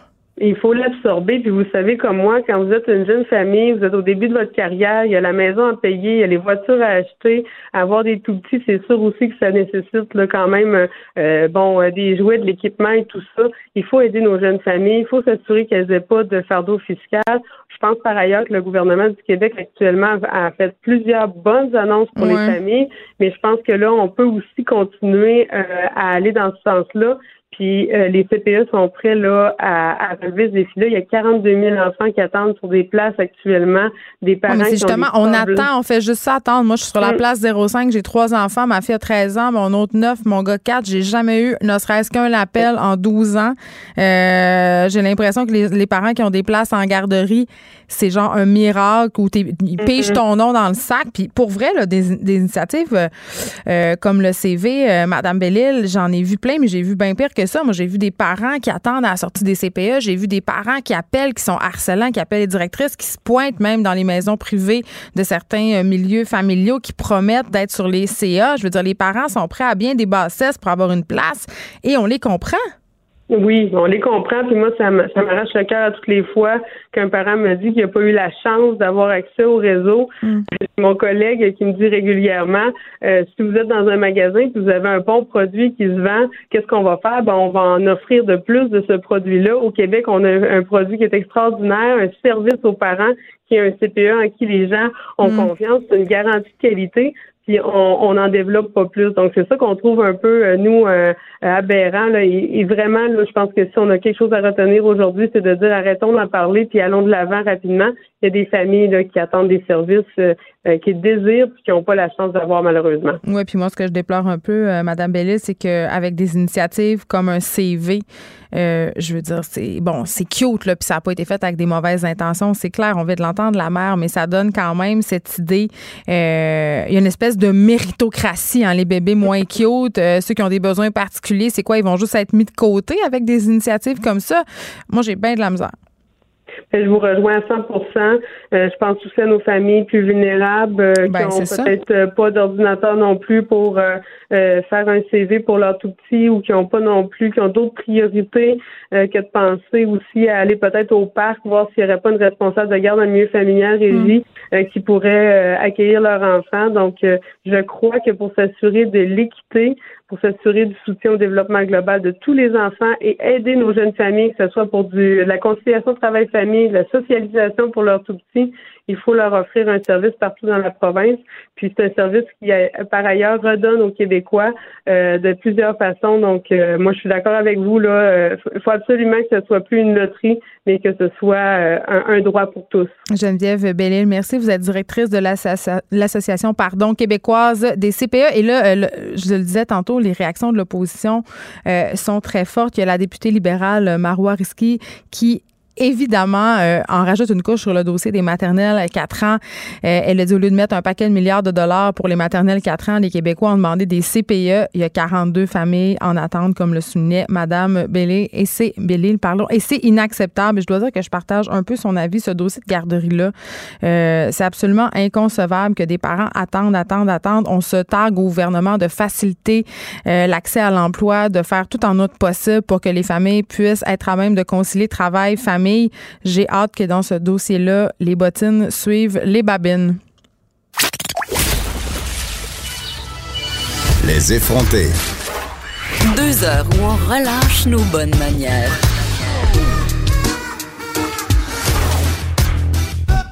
Cube Radio.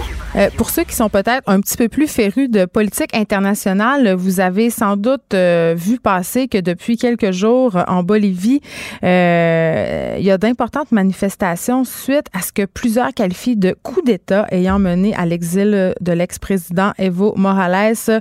J'en parle tout de suite avec Nora Negros, professeure au département de sciences politiques de l'UQAM et co-directrice du réseau d'études latino-américaines de Montréal. Bonjour, Madame Negros. Bonjour. Euh, le président Morales qui a démissionné dimanche soir après trois semaines de protestation contre sa réélection. Mais pour ceux qui ne suivent pas nécessairement la politique en Amérique latine, pouvez-vous nous faire un bref résumé de ce qui se passe? Alors, il se passe qu'il y a eu des élections le 20 octobre dernier mhm. en Bolivie, et suite à ces élections, euh, il y a eu euh, le tribunal électoral a diffusé les résultats, et les premiers résultats montraient que l'écart entre le Evo Morales et le deuxième candidat Carlos Mesta n'atteignait pas 10%. Il faut qu'il y ait pour 10% entre les deux premiers pour qu'il n'y ait pas de deuxième tour. Euh, donc normalement on allait vers un deuxième tour et puis le tribunal électoral a arrêté de diffuser les résultats. Et le lendemain on, le tribunal électoral a montré qu'il y avait ces 10% et donc il y a une partie de la population qui s'est organisée pour dénoncer une fraude électorale. Mhm. et ça a fait des blocages de rue etc donc trois semaines de, soulèvement euh, euh, en faveur avec un slogan pour la démocratie et contre la réélection d'Evo Morales qui en fait s'était présenté alors que la constitution l'interdisait et qu'en 2016 il avait il a réussi à se réélire suite à un référendum pour pouvoir changer la constitution et se réélire. Donc il y avait vraiment une grosse crise de confiance. Et ce dimanche dernier, euh, suite, l'OEA a dit qu'il y avait eu fraude et qu'Evo Morales euh, devait faire un deuxième tour. Il a annoncé qu'il y aurait des nouvelles élections, mais il y a eu une euh, avant ça, il y avait une, la police a fait mutinerie et suite à ça, l'armée en fait a, retiré son soutien au président, lui a proposé de, démissionner. Suite à quoi Evo Morales a, a démissionné et euh, a été se réfugier au Mexique. Mais est-ce que M. Morales avait quand même l'appui d'une bonne partie de la population de la Bolivie? Parce que euh, corrigez-moi si je me trompe, mais c'était quand même un président de gauche, un des premiers présidents aussi issus des cultures euh, autochtones, euh, un président aussi issu de la vague rose, donc plus libéral, qui portait en son sein des causes comme la cause LGBTQ. Oui, tout à fait. bon, il portait tout à fait. C'est un, un, président qui, en tout cas, euh, selon euh, les études, avait en tout cas derrière lui euh, un gros 30% de la population. Et comme mm. vous avez dit, son bilan de ces différents mandats était très positif au niveau, en tout cas, économique, croissance économique, distribution des richesses, diminution de la pauvreté, mais avec quand même des politiques extractivistes, donc d'exploitation des ressources naturelles. Et donc oui, il y a une partie de la population qui le soutenait, et qui le soutient toujours, mais il y a une autre partie de la population, euh, pour des raisons euh, institutionnelles, euh, s'oppose depuis 2016 à, à sa réélection et à la concentration du pouvoir autour, dans, dans les mains du président et du pouvoir exécutif. Et puis ça faisait pas non plus l'affaire de la droite religieuse, je crois qu'il y a quand même eu de fortes pressions, l'élite qui poussait parce qu'elle perdait en quelque sorte ses privilèges. Alors disons que c'est très complexe. La, la droite euh, de l'Orient, donc de, Santa Cruz, euh, n'a jamais, a toujours été farouchement opposée historiquement à Evo Morales et, à un État de gauche. C'est une élite de droite en, entrepreneuriale liée à l'agro-business. Mais il faut quand même dire que cette élite, pendant les mandats d'Evo Morales, mmh. euh, ses intérêts économiques ont été préservés parce que l'élargissement de la frontière agricole et l'exploitation extractiviste des ressources naturelles les ont servi. Donc ils n'ont pas, euh, au niveau économique, vraiment perdu euh, leur intérêt, mais par contre, au niveau politique, bien sûr que eux, ils sont vraiment beaucoup plus à droite, conservateurs, et contre tout ce que Evo Morales représente comme accession au pouvoir des classes subalternes, paysannes, autochtones, travailleuses, et euh, l'acquisition de droits, et aussi féministes, que la nouvelle constitution a permis en 2009. Donc cette élite de Santa Cruz est politiquement farouchement opposé à Evo Morales et un État centralisateur euh, de gauche. Et donc c'est cette élite de droite qui a organisé des grosses manifestations, surtout dans à Santa Cruz, mais il y a des parties des manifestants qui ne sont qui peuvent être moins de droite et qui s'opposaient à euh, la fragilité, au caractère de plus en plus autoritaire d'Evo Morales. Donc il avait perdu de la légitimité. Et là, euh, au lendemain de sa démission, la police, qui a d'ailleurs commencé à retirer le Wipala, qui est le drapeau euh, aux sept couleurs mhm. des peuples indigènes, euh, de tous les bâtiments publics de Bolivie. Oui. Alors bien sûr, c'est un signe, euh, c'est vraiment, et ça c'est le, le, euh, bien sûr, l'opposition est menée par cette élite conservatrice de droite, euh, farouchement anti-autochtone et avec des relents racistes, un, fond, un fondement raciste contre ces acquisitions de droits au, peuple autochtone. Et donc le symbole, c'était le drapeau de la Pipala qu'ils enlèvent de leurs uniformes, qu'ils enlèvent des institutions publiques. La police n'a plus été trop sous contrôle ces dernières ces derniers jours. Là, la, nouvelle présidente par intérim, Janine Agnès. Qui est de droite quand même, hein? Ah oui, qui est, qui est, vraiment de droite et qui a dit qu'elle ramènerait la Bible euh, au sein du ben palais royal, euh, palais euh, présidentiel. Donc oui, c'est vraiment quelqu'un de droite. On la, on la, on la connaît. En fait, elle a la réputation d'être le pantin de l'armée aussi, non? Elle est euh, proche, en tout, oui, en tout cas, c'est clair que l'armée, euh, euh, elle, elle, en est proche. Elle a hmm. été amenée au palais présidentiel entourée de l'armée. L'armée est, est, proche d'elle, oui, bien sûr. Et bon, le Canada s'est montré neutre par rapport à la situation bolivienne en terminant, Madame Niggles. Oui, le, Canada, je n'ai pas vraiment euh, suivi les réactions euh, canadiennes. Euh, je, je, ne sais pas. Là, les, les Mais c'était la cassette. Là, on va appuyer le processus démocratique, blablabla. Bla, bla. Donc, ils ont ni des le, le, le, ministère Affaires mondiales n'a ni dénoncé ceci comme un coup d'État, et je pense qu'ils ont et ont reconnu les, la, la, nouvelle présidente comme nouvelle présidente par intérim. Donc oui, le, le, le Canada euh, bah, demeure un peu frileux ou en tout cas ne, ne, se prononce pas sur la situation. Nora Negers, merci de nous avoir parlé, d'avoir fait le point sur cette situation assez tendue, ma foi, en Bolivie. Vous êtes professeur au département de sciences politiques de l'UCAM. Un grand merci. Bonne journée. Les effrontés. Avec Geneviève Peterson. Les vrais enjeux, les vraies questions. Vous écoutez Les effrontés. Eh bien, il y a cette nouvelle plateforme qui va les aborder, les vrais enjeux et les vraies questions, mais par rapport à la sexualité, ça s'appelle le Club Sexu. C'est une plateforme destinée aux 18-35 ans euh, pour discuter de façon positive et inclusive de sexe. Et je suis avec Sarah Mathieu, chercheuse en santé sexuelle et membre du CA de Club Sexu. Bonjour Sarah. Bonjour. OK. Pourquoi fonder euh, une plateforme comme Club Sexu? En fait, il y a, vraiment plusieurs angles pour justifier une, plateforme comme celle-là. Parce que mais... du sexe, on, on, en entend parler partout, souvent. Mais en fait, ça, c'est une bonne, euh, une bonne piste. Euh, il y a vraiment un paradoxe en ce moment pour les jeunes adultes, dans le sens où la sexualité est comme omniprésente. Oui. mais en même temps, c'est souvent un discours qui est très uniforme sur la sexualité, euh, assez cané. C'est-à-dire que lorsque les jeunes adultes cherchent des informations sur la sexualité, ils vont soit demander à docteur Google Genre, ils vont aller poser une question. Voilà. C'est peut-être pas nécessairement le. En tout cas, moi, à chaque fois que je pose une question sur Google, j'ai le cancer ou je suis pas normale. Exactement. Sinon, aller sur des forums où oui. tout le monde peut offrir euh, ses réponses euh, qui sont plus ou moins avisées, plus ou moins. Euh, mais en même temps, c'est teinté d'un certain réalisme. Je pense que les gens vont aller trouver de l'empathie puis du réconfort. Ouais. Mais en termes de rigueur d'information, on repassera. Puis après, ben il y a la pornographie, les médias grand public.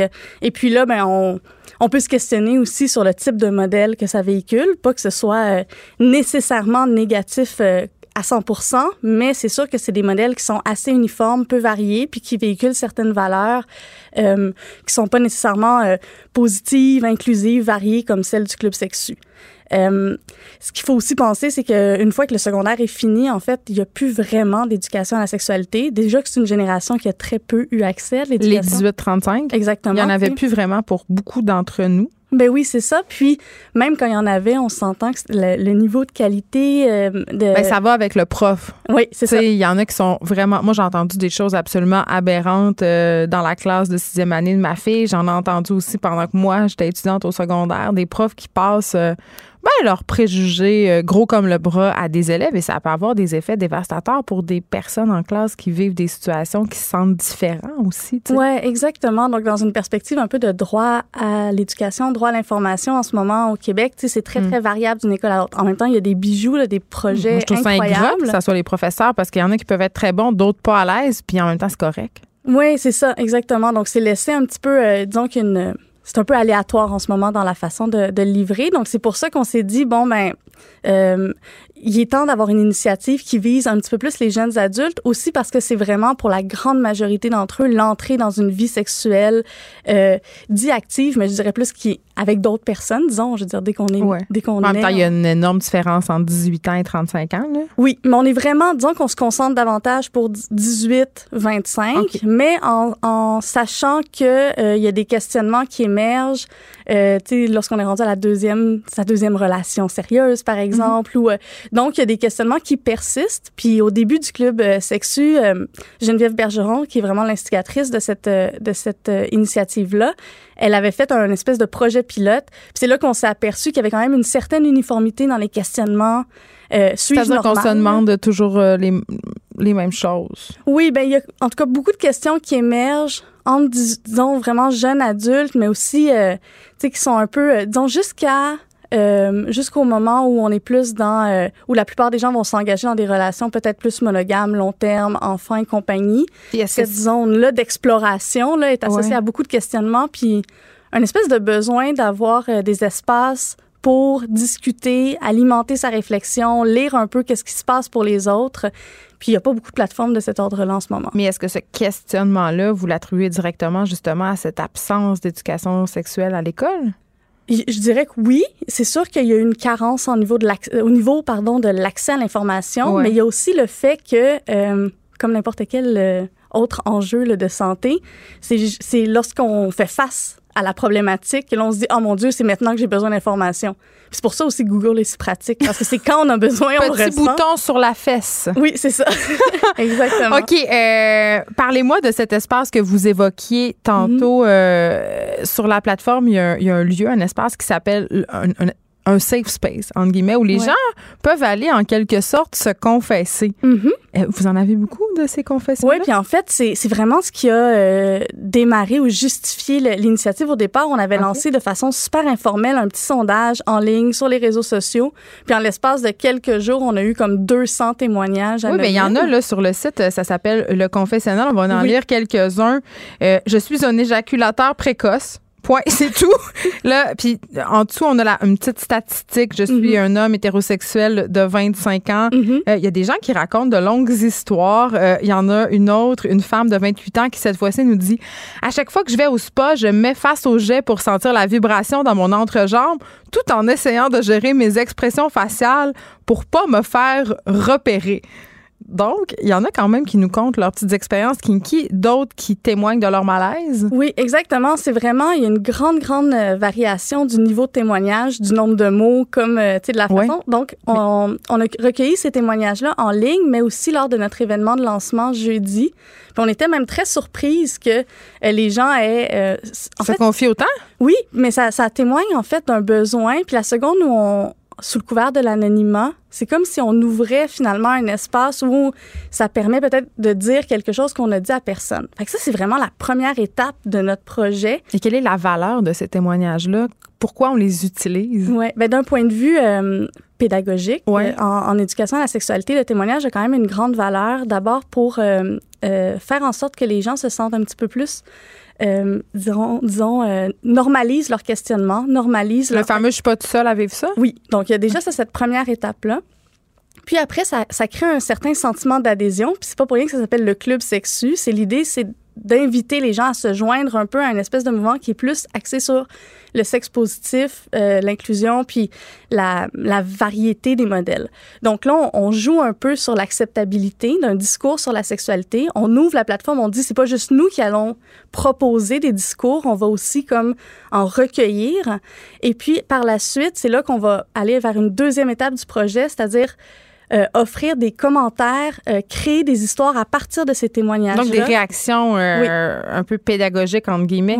Est-ce Mais que- sans, sans discours moralisateur. Mais c'est ça, parce que c'est Ouais. là où je m'en allais. Est-ce que c'est pas un besoin de cette génération-là d'avoir un discours, justement, qui est autre par Oui. rapport à la sexualité? Parce que longtemps, euh, on nous a enseigné la sexualité. On nous a expliqué euh, ce qu'il fallait faire ou ne pas faire, comment être ou ne pas être. Et là, on dirait que de plus en plus, euh, les personnes de jeune génération ont besoin justement d'un- d'une discussion plus que d'un d'un d'un professorat, si on oui, peut oui, puis s'exprimer un peu euh, d'éclater certaines normes aussi, là, puis de permettre à, à des alternatives de- d'être visibles, d'exister.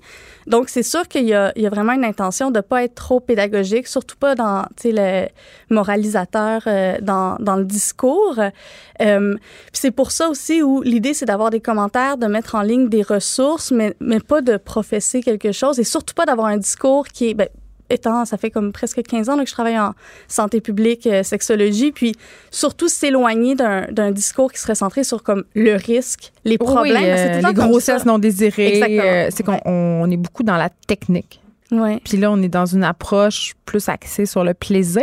Ouais, puis mettre euh, de l'érotisme de, de l'avant finalement, parce que par rapport à plusieurs problématiques, puis c'est ce que les études révèlent aussi euh, en sexologie, c'est que même si on veut avoir une portée pédagogique, même si on veut prévenir les ITS ou les grossesses non planifiées, en fait, on a vraiment, on gagne beaucoup à parler de plaisir, à parler d'érotisme, plaisir partagé De pour consentement? soi, de consentement. C'est, ça passe vraiment par là parce que c'est au final, le besoin primaire de la plupart des adolescents et des jeunes adultes, c'est vraiment des, tout ce qui relève des enjeux relationnels ou des enjeux liés à la performance, au plaisir, beaucoup plus. Puis on dirait qu'on en parle peu.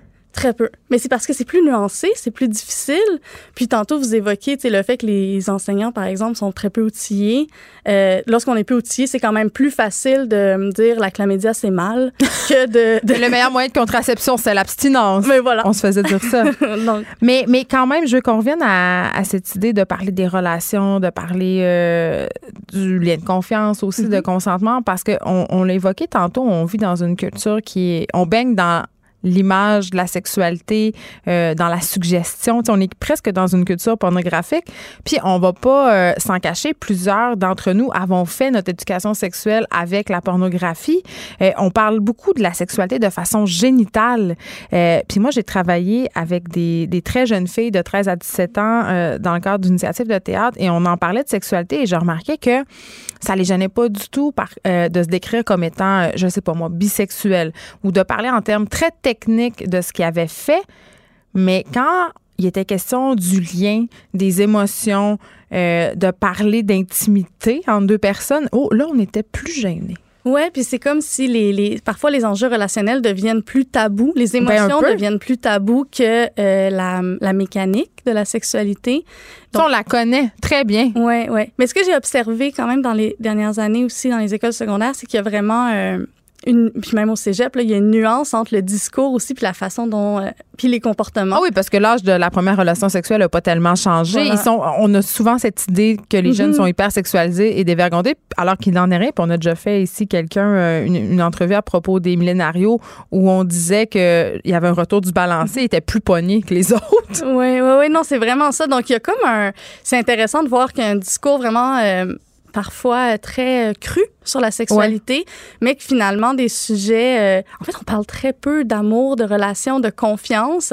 C'est des sujets qui deviennent, c'est ça, presque tabous, ou qui finalement, comme ça relève de l'intime, ben, c'est difficile d'en parler sans être préoccupé finalement de quoi on va avoir l'air. euh, c'est pour ça que l'anonymat dans votre section confessionnelle, Oui, elle, bon est, point. elle est bien. OK, là, pour l'instant, ce qu'on peut retrouver sur votre site, ce sont justement ces témoignages-là, mais qu'est-ce qu'on peut s'attendre à voir dans les prochaines semaines, mois? Parce que là, vous avez fait une campagne de socio-financement qui a très, très bien fonctionné parce que vous avez des produits dérivés. Oui. Des vedettes les ont portés, Pierre-Luc Oui. Funk, autres personnes, euh, T-shirts, vous avez des tasses, en tout cas, euh, tout ça. Euh, qu'est-ce qui s'en vient là, sur euh, Club Sexu? Euh, donc, il y a plusieurs projets. Puis, lors de notre lancement, on a pu tester finalement certaines euh, installations interactives. Ouais. Donc, le Club Sexu va à la fois organiser d'autres événements et nourrir la plateforme web. Entre autres, là, si je peux prendre un exemple sans se Ouais. lancer dans une énumération euh, infinie, euh, on a testé un pr- pour une première fois un jeu dont vous êtes le héros.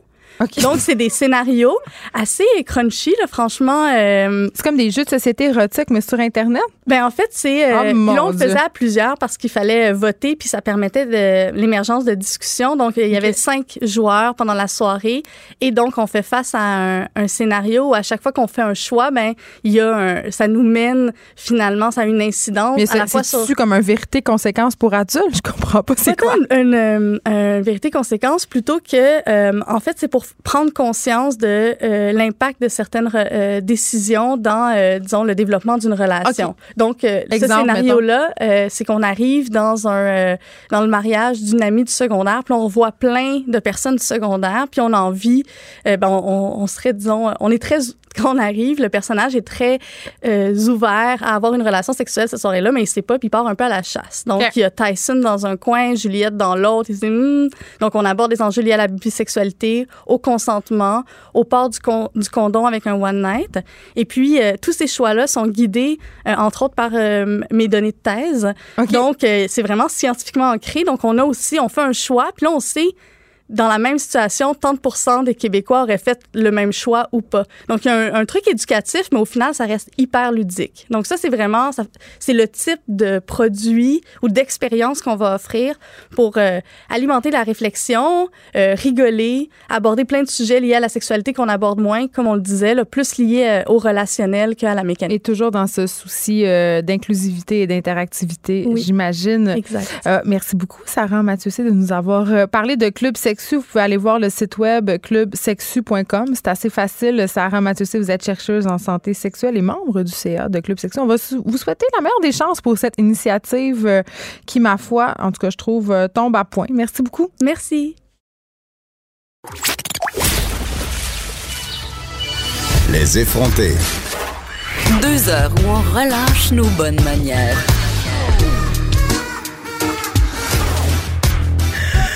Cube Je suis déjà crampée parce que Dave Morgan euh, est là. Il a fait son entrée. Et là, tu. euh, Coucou!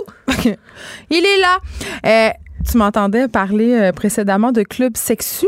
Oui! Et euh, tu me révélais une affaire pendant la pause. euh, ça m'a jeté à terre. Euh, Dave Morgan, tu es porte-parole depuis sept ans? Oui. OK, mais moi, je- dans ma tête, t'as comme 19 ans, là, fait que je comprends pas. Merci, ça me réjouit, j'aime ça. Euh, ouais, euh, porte-parole de On s'en déroule-tu un? euh, dans, les cégeps de l'Anaudière. C'est pas des. Oui. C'est pas des affaires de joint, là. Non, non, c'est euh, concernant le, le, le- port du condom, la sexualité, euh, toutes euh, les ITS et compagnie, de faire une campagne de désensibilisation. C'est, je me trompe C'est pas. dit, hein? c'est- ouais, mais c'est un peu ça, de justement de rendre euh, un peu euh, niaiseux l'idée d'avoir un condom avec soi et ne pas être gêné et de savoir où tu peux t'en procurer gratuitement moi, dans tes cégeps.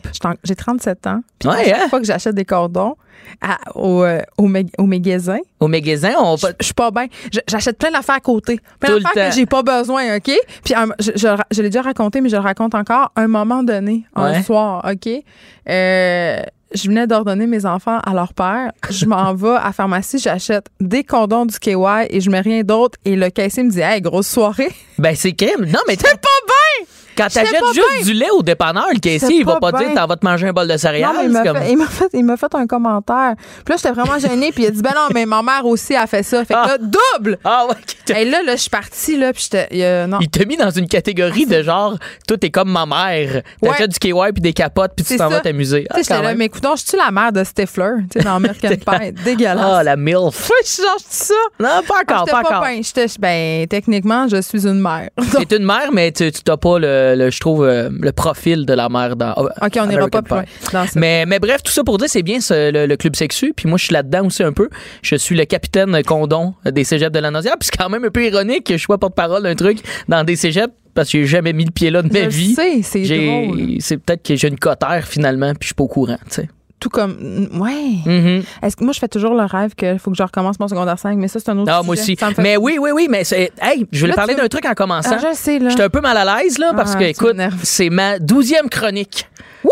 Oui, merci. musique de bonne fête? J'aurais aimé ça avoir un petit bonne fête de la gang, une petite euh, musique de trompette, de quoi. En fait, je me suis dit, à la dixième, je, me suis, je suis rentré ici à la dixième en me disant, hey, dixième chronique chefferon, c'est sûr qu'il y aura des petits confettis, un Joe Louis avec une Hey, petite c'est vraiment millénial. 10 chroniques, pas 100, pas 1000. là. Juste 10, non, mais ça souligne quand même. Là, d'où- là, je me suis dit à 11e. Ils ont peut-être oublié ça se faire 11e, mais non. Gars, vous vous en euh, contrefoutez. de Bravo! moi. Bon, merci. Gars, tu veux, au... Bonne fête, mon Kev! Hey, yes, sir! bonne fête, man! Ah ouais, Kevin, hostie, continue comme ça. Ah, ouais, là, ça, ça me fait plaisir. Merci. Ah, ben écoute, moi, je suis là pour ça, te faire plaisir. Moi, ça souligne parce que je trouve que je suis devenu une meilleure personne depuis que je suis ici à Cube. Pour vrai, te, te Depuis que tu côtoyer. suis mes conseils! Te côtoyer, ça m'aide dans la vie. Juste de croiser le regard une fois semaine de Mario Dumont, Ben, je sais. ça, ça fait de moi une meilleure personne. Ah, parce que Mario On me a dit tout le temps hein? l'impression qu'il. Ben là, t'es vraiment rendu quelqu'un. Moi, Je- j'ai tout le temps l'impression qu'ils nous jugent, puis à chaque fois que je fais quelque chose maintenant, je me dis tout le temps dans ma tête, qu'est-ce que Mario en penserait, puis ça m'aide full. Mais honnêtement, il me dit allô, il hoche la tête, il dit pas encore bonjour. Hey, là, c'est mais il me fait un Je petit. me euh, disais bien aussi. on a un high contact. Crème, c'est pas rien, là. Il avait vraiment l'impression d'être un meilleur citoyen. Il peut-être juste poli. Ça m'a aidé de, de vous euh, côtoyer parce que moi, cette semaine, dans cette première neige, euh, je n'ai pas eu de pépin là, à, à la saga des tailleurs d'hiver. J'ai pas eu ça. Pourquoi? Je les avais déjà parce que Ah. je suis rendu une bonne personne. Je suis euh, une personne. je suis une personne à l'ordre. Que moi, maintenant, quand je vois la. Je vois les feuilles tomber, je t'as les mets mes pneus. personne, on dit pas ça. Je suis une cube personne. Ça Ah, se dit mon pas? Dieu. Pourquoi? Je trouvais ça Je- cute, moi, une Ok, cube personne. C'est correct, c'est correct. C'est une meilleure 12 personne. chroniques, t'as dit, hein? Il en Ouais, reste 12 juste ans. 12 autres. OK. Ah, ben comme quand même, c'est- ben, 12 autres, ça me va. Mais euh, non, j'ai euh, j'ai eu un autre type de pépin, par contre, là, parce que euh, la première neige amène euh, des pépins. Moi, les tailleurs, je- j'en reviens un peu. Il y, a- il y a un truc, par contre, que je juge beaucoup. euh, je, dois- je veux le mentionner, je veux souligner. Là, je, je juge beaucoup les gens qui mettent le tailleur à la dernière minute et aussi les gens qui se promènent en vélo euh, l'hiver. Moi, ça. Hey, non. Tu hey, promènes c'est ça non. vélo l'hiver? Excuse-moi, chaque hiver, au coin Saint-Joseph et Saint-Michel, Ouais. OK? Il y a quoi? Un gars en unicycle. Ah oui, je le vois, lui! C'est sûr qu'il n'y en a pas deux, on voit le même, C'est là. sûr que oui. Voyons donc. Eh, moi, j'ai- Premièrement, tu fais de l'unicycle. Deuxièmement, tu fais de l'unicycle dans la neige. C'est non. Je, je comprends pas à quel. Il y a d'autres façons de nous faire un appel à l'aide. Pour vrai, il y a d'autres façons de Va nous dire pas que ça bien. va pas la vie, Il est là. en détresse masculine. C'est un incel. Hey, un- ben, c'est drôle ça. Mais moi, moi je viens de. C'est peut-être euh, peut-être nos, nos fibres de région qui reviennent. C'est sûr. Parce qu'en région, le vélo, il est comme jugé rapidement, surtout quand il fait froid. Ben, là. les piétons aussi. les piétons aussi. Check-moi le Il y a même- pauvre. Ça rue de ma mère, il n'y a même pas de trottoir. Ah ouais, Ils hein? perdent pas leur temps que ça, les autres-là. là. Ah non, ils sont mal pris, Puis l'autre, ils n'ont pas de des- char. Oui, oui, puis des fois, euh, je fais du jogging dans ce coin-là, tu sais, puis les autos passent, puis ils baissent leurs fenêtres, puis ils sont comme chou! Ah, c'est drôle. Ils t'offrent des lifts. Mais moi, euh, mon côté fille de région euh, fait que souvent je juge la ville de Montréal et la neige. Moi, je trouve qu'on devrait embrasser notre nordicité davantage. On dé- Absolument. on déneige bien trop. On passe le gradeur sur le trottoir jusqu'à temps qu'il soit sur le cuir. Moi, j'aimerais ça qu'on puisse faire comme en Suède puis aller au travail en ski de fond. J'aimerais ça qu'on puisse se promener dans la ville en ski doux. J'aimerais ça. On va se ramasser avec du monde avec un vélo et un petit ski en avant bientôt. ça qu'il y ait des skis Des- Ma des- mère, elle me raconte ça, qu'il y avait ça dans la ville de Québec. Des trottinettes skidoo électriques, ça, je pense que ça va venir. Ah, Il y a encore du monde en trottinette, by the way. Ah, ça, ça n'a aucun sens. Mais tout ça pour dire que moi, à toutes les fois que je vois un vélo l'hiver, je le pointe du doigt, puis à toutes les fois, c'est immanquable, je fais check-moi le pourri qui a pété une ballonne puis qui s'en va à la brasserie. Il y a comme de quoi automatique dans ma tête, t'es un alcoolique fini. OK. Mais euh, j'ai euh, j'ai eu de quoi par contre euh, Un- j'ai tout pépin? ouais j'ai le pépin c'est là où je voulais en venir Euh, moi Greta m'a beaucoup influencé dans la dernière année j'essaie de Oh faire non. attention à mon environnement et j'ai arrêté de mettre du lave-glace bleu je me suis dit c'est gamme avec des petits pas comme ça qu'on va arrêter de polluer mais pour rien c'est que ça marche pas. ben oui, tu mets de l'eau un peu avec un petit peu, un petit petit peu de liquide bleu, puis ça va super bien. Excuse-moi, le liquide bleu étant? Étant du lave-glace, OK, tu le dilues. je le dilue, mais un brin. C'est comme si tu comme le liquide bleu qu'ils prennent dans les annonces de menstruation, c'est pour imiter le flux menstruel. C'est possiblement celui-là. le liquide bleu. C'est peut-être ce liquide bleu là, mais je, mais il y a qu'une petite affaire. Et là, j'ai, le froid est arrivé. Pas pensé à mon projet, moi là, là. Ouais. Ça a gelé. Oups. je me suis ramassé avec plus de lave-glace. Fait que là, t'avais moi, moi, moi, je suis quand même débrouillard. J'ai, j'ai fait, j'ai comme pensé à plein d'affaires. J'ai dit, OK, il me faut un sous-sol, un garage chauffé. J'ai les garage amis. de- des animateurs de cœur, par Exact, exemple. Ou des chroniqueurs qui ont plus que 12 chroniques. J'ai appelé Mario Dumont. Ben, et euh. Il m'a passé son garage. Ouais. Et, mais quand même, j'ai eu un petit 10 km à coller le monde dans le cul, Hey. à ramasser le petit jus. Parce que tu sais, ton, ton, ton pare-brise, là, il devient tellement sale l'hiver. là. On dirait qu'il y a un forêt noir, un gâteau forêt noir, d'étalé, de brun dégueu. Ça prend deux secondes. T'as-tu sorti ta petite mitaine à la lumière? ma petite mitaine à lumière. Puis j'ai ramassé le petit jus du monde pour ramasser, tu sais, sa- tes petits jus drôle. Le petit Hum. jus. J'ai ramassé le petit jus. Hum. Fait que là, je collais le monde. J'ai failli faire euh, par choc à par choc à cause de Greta. C'est de ta faute, ça. Moi, Alors, c'était. euh, ben- euh, mes wipers faisaient squick squick. Puis je parlais au téléphone avec ma mère sur Bluetooth. Elle fait tu tes wipers que j'entends faire squick squick? Puis elle me jugeait, là. Parce que t'avais plus de lave-glace. Non, j'en avais. Puis là, j'ai dit, ben oui, elle dit, il y a un bon truc pour ça, ils l'ont donné sur Internet. Puis là, elle m'a envoyé ça via Facebook. c'est quoi? Je le donne parce que je pense que les gens ont besoin de savoir. C'est quoi Puis le de truc? voir pas des wipers qui font squick squick. Tu mets, ça a l'air que, je l'ai pas Uh-huh. essayé encore, tu mets une cuillère à soupe de liquide à vaisselle dans ton galon de glace- lave-glace, puis t'es ça fera plus jamais squick squick. OK, parce que ça glisse, ça vient. Hey, t'es intelligent. C'est, hein? tu- Mon terme était très technique aussi. là. C'est ça. Hey, mais j'aime ça. Fait que, euh, vous pouvez Ah. pas dire que je vous ai jamais rien appris. Mais ça, je l'ai pas bon encore essayé, truc. ça marche pas. Tu sais, c'est un truc qu'elle a pris sur Facebook. Fait qu'on- Ben, en tout cas, moi, le truc de l'eau m'a mis un peu dans, dans Dans le l'embarras. OK. Ça m'a mis dans l'embarras pour Fait que ça, c'était ton anecdote euh, hivernale? Mon anecdote hivernale, en fait, c'était juste aussi pour souligner le fait que je me sentais une meilleure personne parce que mes tailleurs d'hiver étaient je comprends. Puis je, suis- je vais me ramener au plancher des vaches. Moi, je veux qu'on qu'on en arrive au sujet euh, qui nous intéresse vraiment, c'est-à-dire euh, un autre sorte de club. On a parlé de club sexu tantôt. Toi, tu Mhm. avais un dilemme la- une des dernières fois que tu es venu me voir euh, si oui ou non tu allais aller donner un spectacle dans un club échangiste. On, a- on en avait convenu que tu allais y aller. J'y suis allé Bon, la semaine là, dernière. As-tu des maladies? Et là, je tiens à dire, par contre, on dit un club libertin. Ils Ah, disent libertin. Excusez, excusez. Et euh, d'un côté, c'est un club comme bien d'autres avec une scène et tout ça. C'est là qu'on a fait le J'aime spectacle. ça ton intro. Non, mais je, je tiens à dire qu'on l'a pas fait du côté euh, du, du, du côté nudisme Obscur, libertin et, et ouais, Ouais. il y, avait pas de glory hole pendant mon show, mais on sentait que les gens y avaient été. Tu sais, mon Ça public. se sentait littéralement? Hey, c'était oui, les gens étaient c'était détendu là, ce Oh. public là Mais Je pensais était que c'était après que ça se passait. Non non, ils, C'est tout le temps. ils peuvent arriver très tôt quand même, le show était comme à 21h. Oh! Fait qu'il y avait quand même euh, je chantais que j'étais à leur Netflix and chill. Il y en avait qui s'étaient déjà trempé le pinceau. Ah, clairement, clairement. C'était la première fois que je faisais des jokes de cul puis l'odeur venait avec. Arc! C'est quand même fucked up. hein? Arc! Ah, moi, je l'adore, cette blague-là. Je vais la refaire. Oui, je. Mais- Attends, je vais vomir un petit peu. Le public était incroyable. C'est Ok. une, une crowd. Pour ouais, c'est monsieur, madame, tout le monde. Ben là, OK. C'est n'importe qui qui, qui, qui est là. J'avais, j'avais pas de préjugés. Je m'étais juste comme C'est Mario. Dumont, mettons. là. Mario Dumont, je sais pas s'il y va, mais il... Colin. On a parlé beaucoup de lui. hein. Je pense qu'il vient d'arriver en plus. Je suis un peu, c'est un peu gêné. Peut-être, peut-être que sa carte de regardera membre. peut-être pas plus. Il te regardera plus. Ouais, non, il fera plus de petits eye contact de, t'as le droit de rentrer. Non, mais les vedettes, ils vont dans des clubs. Euh, c'est drôle comment je m'exclus de les vedettes. Les vedettes, c'est, ouais. c'est merveilleux. Euh, quand ils vont dans ces endroits-là, s'ils vont, j'imagine qu'ils portent un petit masque comme dans Eyes Wide Shut. Sûrement, ouais, un demi-face. Là, Mais c'est quoi pour- l'ambiance quand tu fais un spectacle dans un club libertin? Ben, le club libertin, moi, j'ai pas senti. on- oui, on l'a souligné au départ, c'est pareil. Le vibe était, c'est un show dans un club euh, bar comme bien des shows que j'ai fait dans ma vie. Mais cette fois-ci, parce que tu te rappelles, j'avais visité le club fermé avec aucun client, avec le patron. Oui, mais là, ouais. J'ai traversé l'autre côté, Geneviève. Je l'ai fait. obscur. Tu l'as fait? Je- Ben, je l'ai pas fait. Ah! J'ai été en tant que. que, que c'est une étude sociologique là, que j'ai faite. c'est tout ça qu'ils disent, les Playboys pour les articles. Je vais dans un club échangiste pour voir. Ben, j'ai été voir. J'ai été voir ça avait l'air. Puis. euh, des émotions péniennes? Ben écoute, j'ai vu beaucoup d'hommes nus, ce qui est pas mon sucre d'orge. Je trouve que le ratio est pas. euh, Non? Ben, pas vrai, là. On parle d'égalité des sexes. Là. Va falloir qu'on s'en jase aussi dans les clubs libertins. Ça manque de filles, OK? On peut-tu m'amener les filles, les, leur laisser leur place? Ouais. C'est une blague que je suis en train de faire. Je suis tellement mal à l'aise. Non, non. C'est juste pour de dire que je trouve que, non, c'est parce que je me- le cochon est assumé du, du côté de l'homme, mais je trouvais qu'il manquait de demoiselles. Fait que là, moi, j'ai vu beaucoup d'hommes et d'hommes d'âge mûr. Il y a quand même beaucoup d'hommes d'âge mûr. Et Non, mais c'est parce que les gens, ils, sont, ils, sont, ils se libèrent sexuellement sur le tard. Peut-être. Mais j'ai vu quand même. euh, j'ai vu. y avait une disparité. Ouais, ouais, ouais. Puis j'ai vu des. euh, j'ai vu un pubis. euh, j'ai vu mon premier pubis d'âge mûr. En fait, j'ai vu. mon-. C'était mon premier pubis poivre et sel. quand même. Arrête, ça- Ça existe. J'ai vu un pubis comme. Ah, C'est clairement ça, c'est. c'est euh, ça qui va m'arriver. ça grisonnait, là. Ben, je sais pas euh, comment tu gères ton euh, buisson. euh, Non, mais entre date, tout va bien. Mhm, il, est, il est de belles couleurs. je peux pas suis en train de te demander. Est-ce que j'ai averti les gens que c'est un contenu pour adultes là, dans le reste de la chronique? Je, je voulais souligner. je le Je voulais souligne. le dire. Un peu en retard. Ah oui, mais c'est un peu traumatisant. Euh, moi, je considère euh, éventuellement me teindre le- les poils pubiens. Ben, moi, Pour je pense garder ma petite couleur vison. le petit, le, le petit moment où ça va venir grisonnant dans l'entrejambe, je vais le raser, moi. Je vais tout simplement zip. Oui, mais avec l'affaissement des chairs, c'est peut-être pas nécessairement Ah heureux. oui, ah oui, puis il y a ça aussi. Il y a ça que j'ai découvert. On- on Il y y a, va, euh, on va y aller. Je vais là, je c'est quand même, c'est oui, on est jeudi.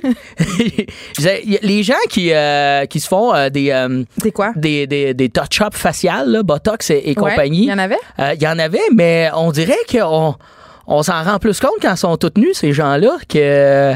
Tu comprends-tu? Il y avait. Parce qu'encore là, je trouvais qu'il y avait beaucoup de Il y, gens. il y de- avait un petit manque, il n'y avait pas un raccord. il n'y avait pas de raccord. C'est ça. Parce que beaucoup de gens dans la cinquantaine, mais tu sais, des fois, t'es pas sûr, quelqu'un, y a-tu 40, y a-tu 35, y a-tu, puis tu tu le vois nu, tu fais comme, OK, il y avait du, il y avait du travail de mis dans ce visage-là. Là. Puis là, c'est- je suis pas en train de mettre euh, que les femmes ou euh, c'était, c'était, c'était- même des gars, là, que tu fais comme, voyons, ça, cette tête-là va pas avec euh, ce cul-là. Là. Ils vont pas au gym? Ben, non.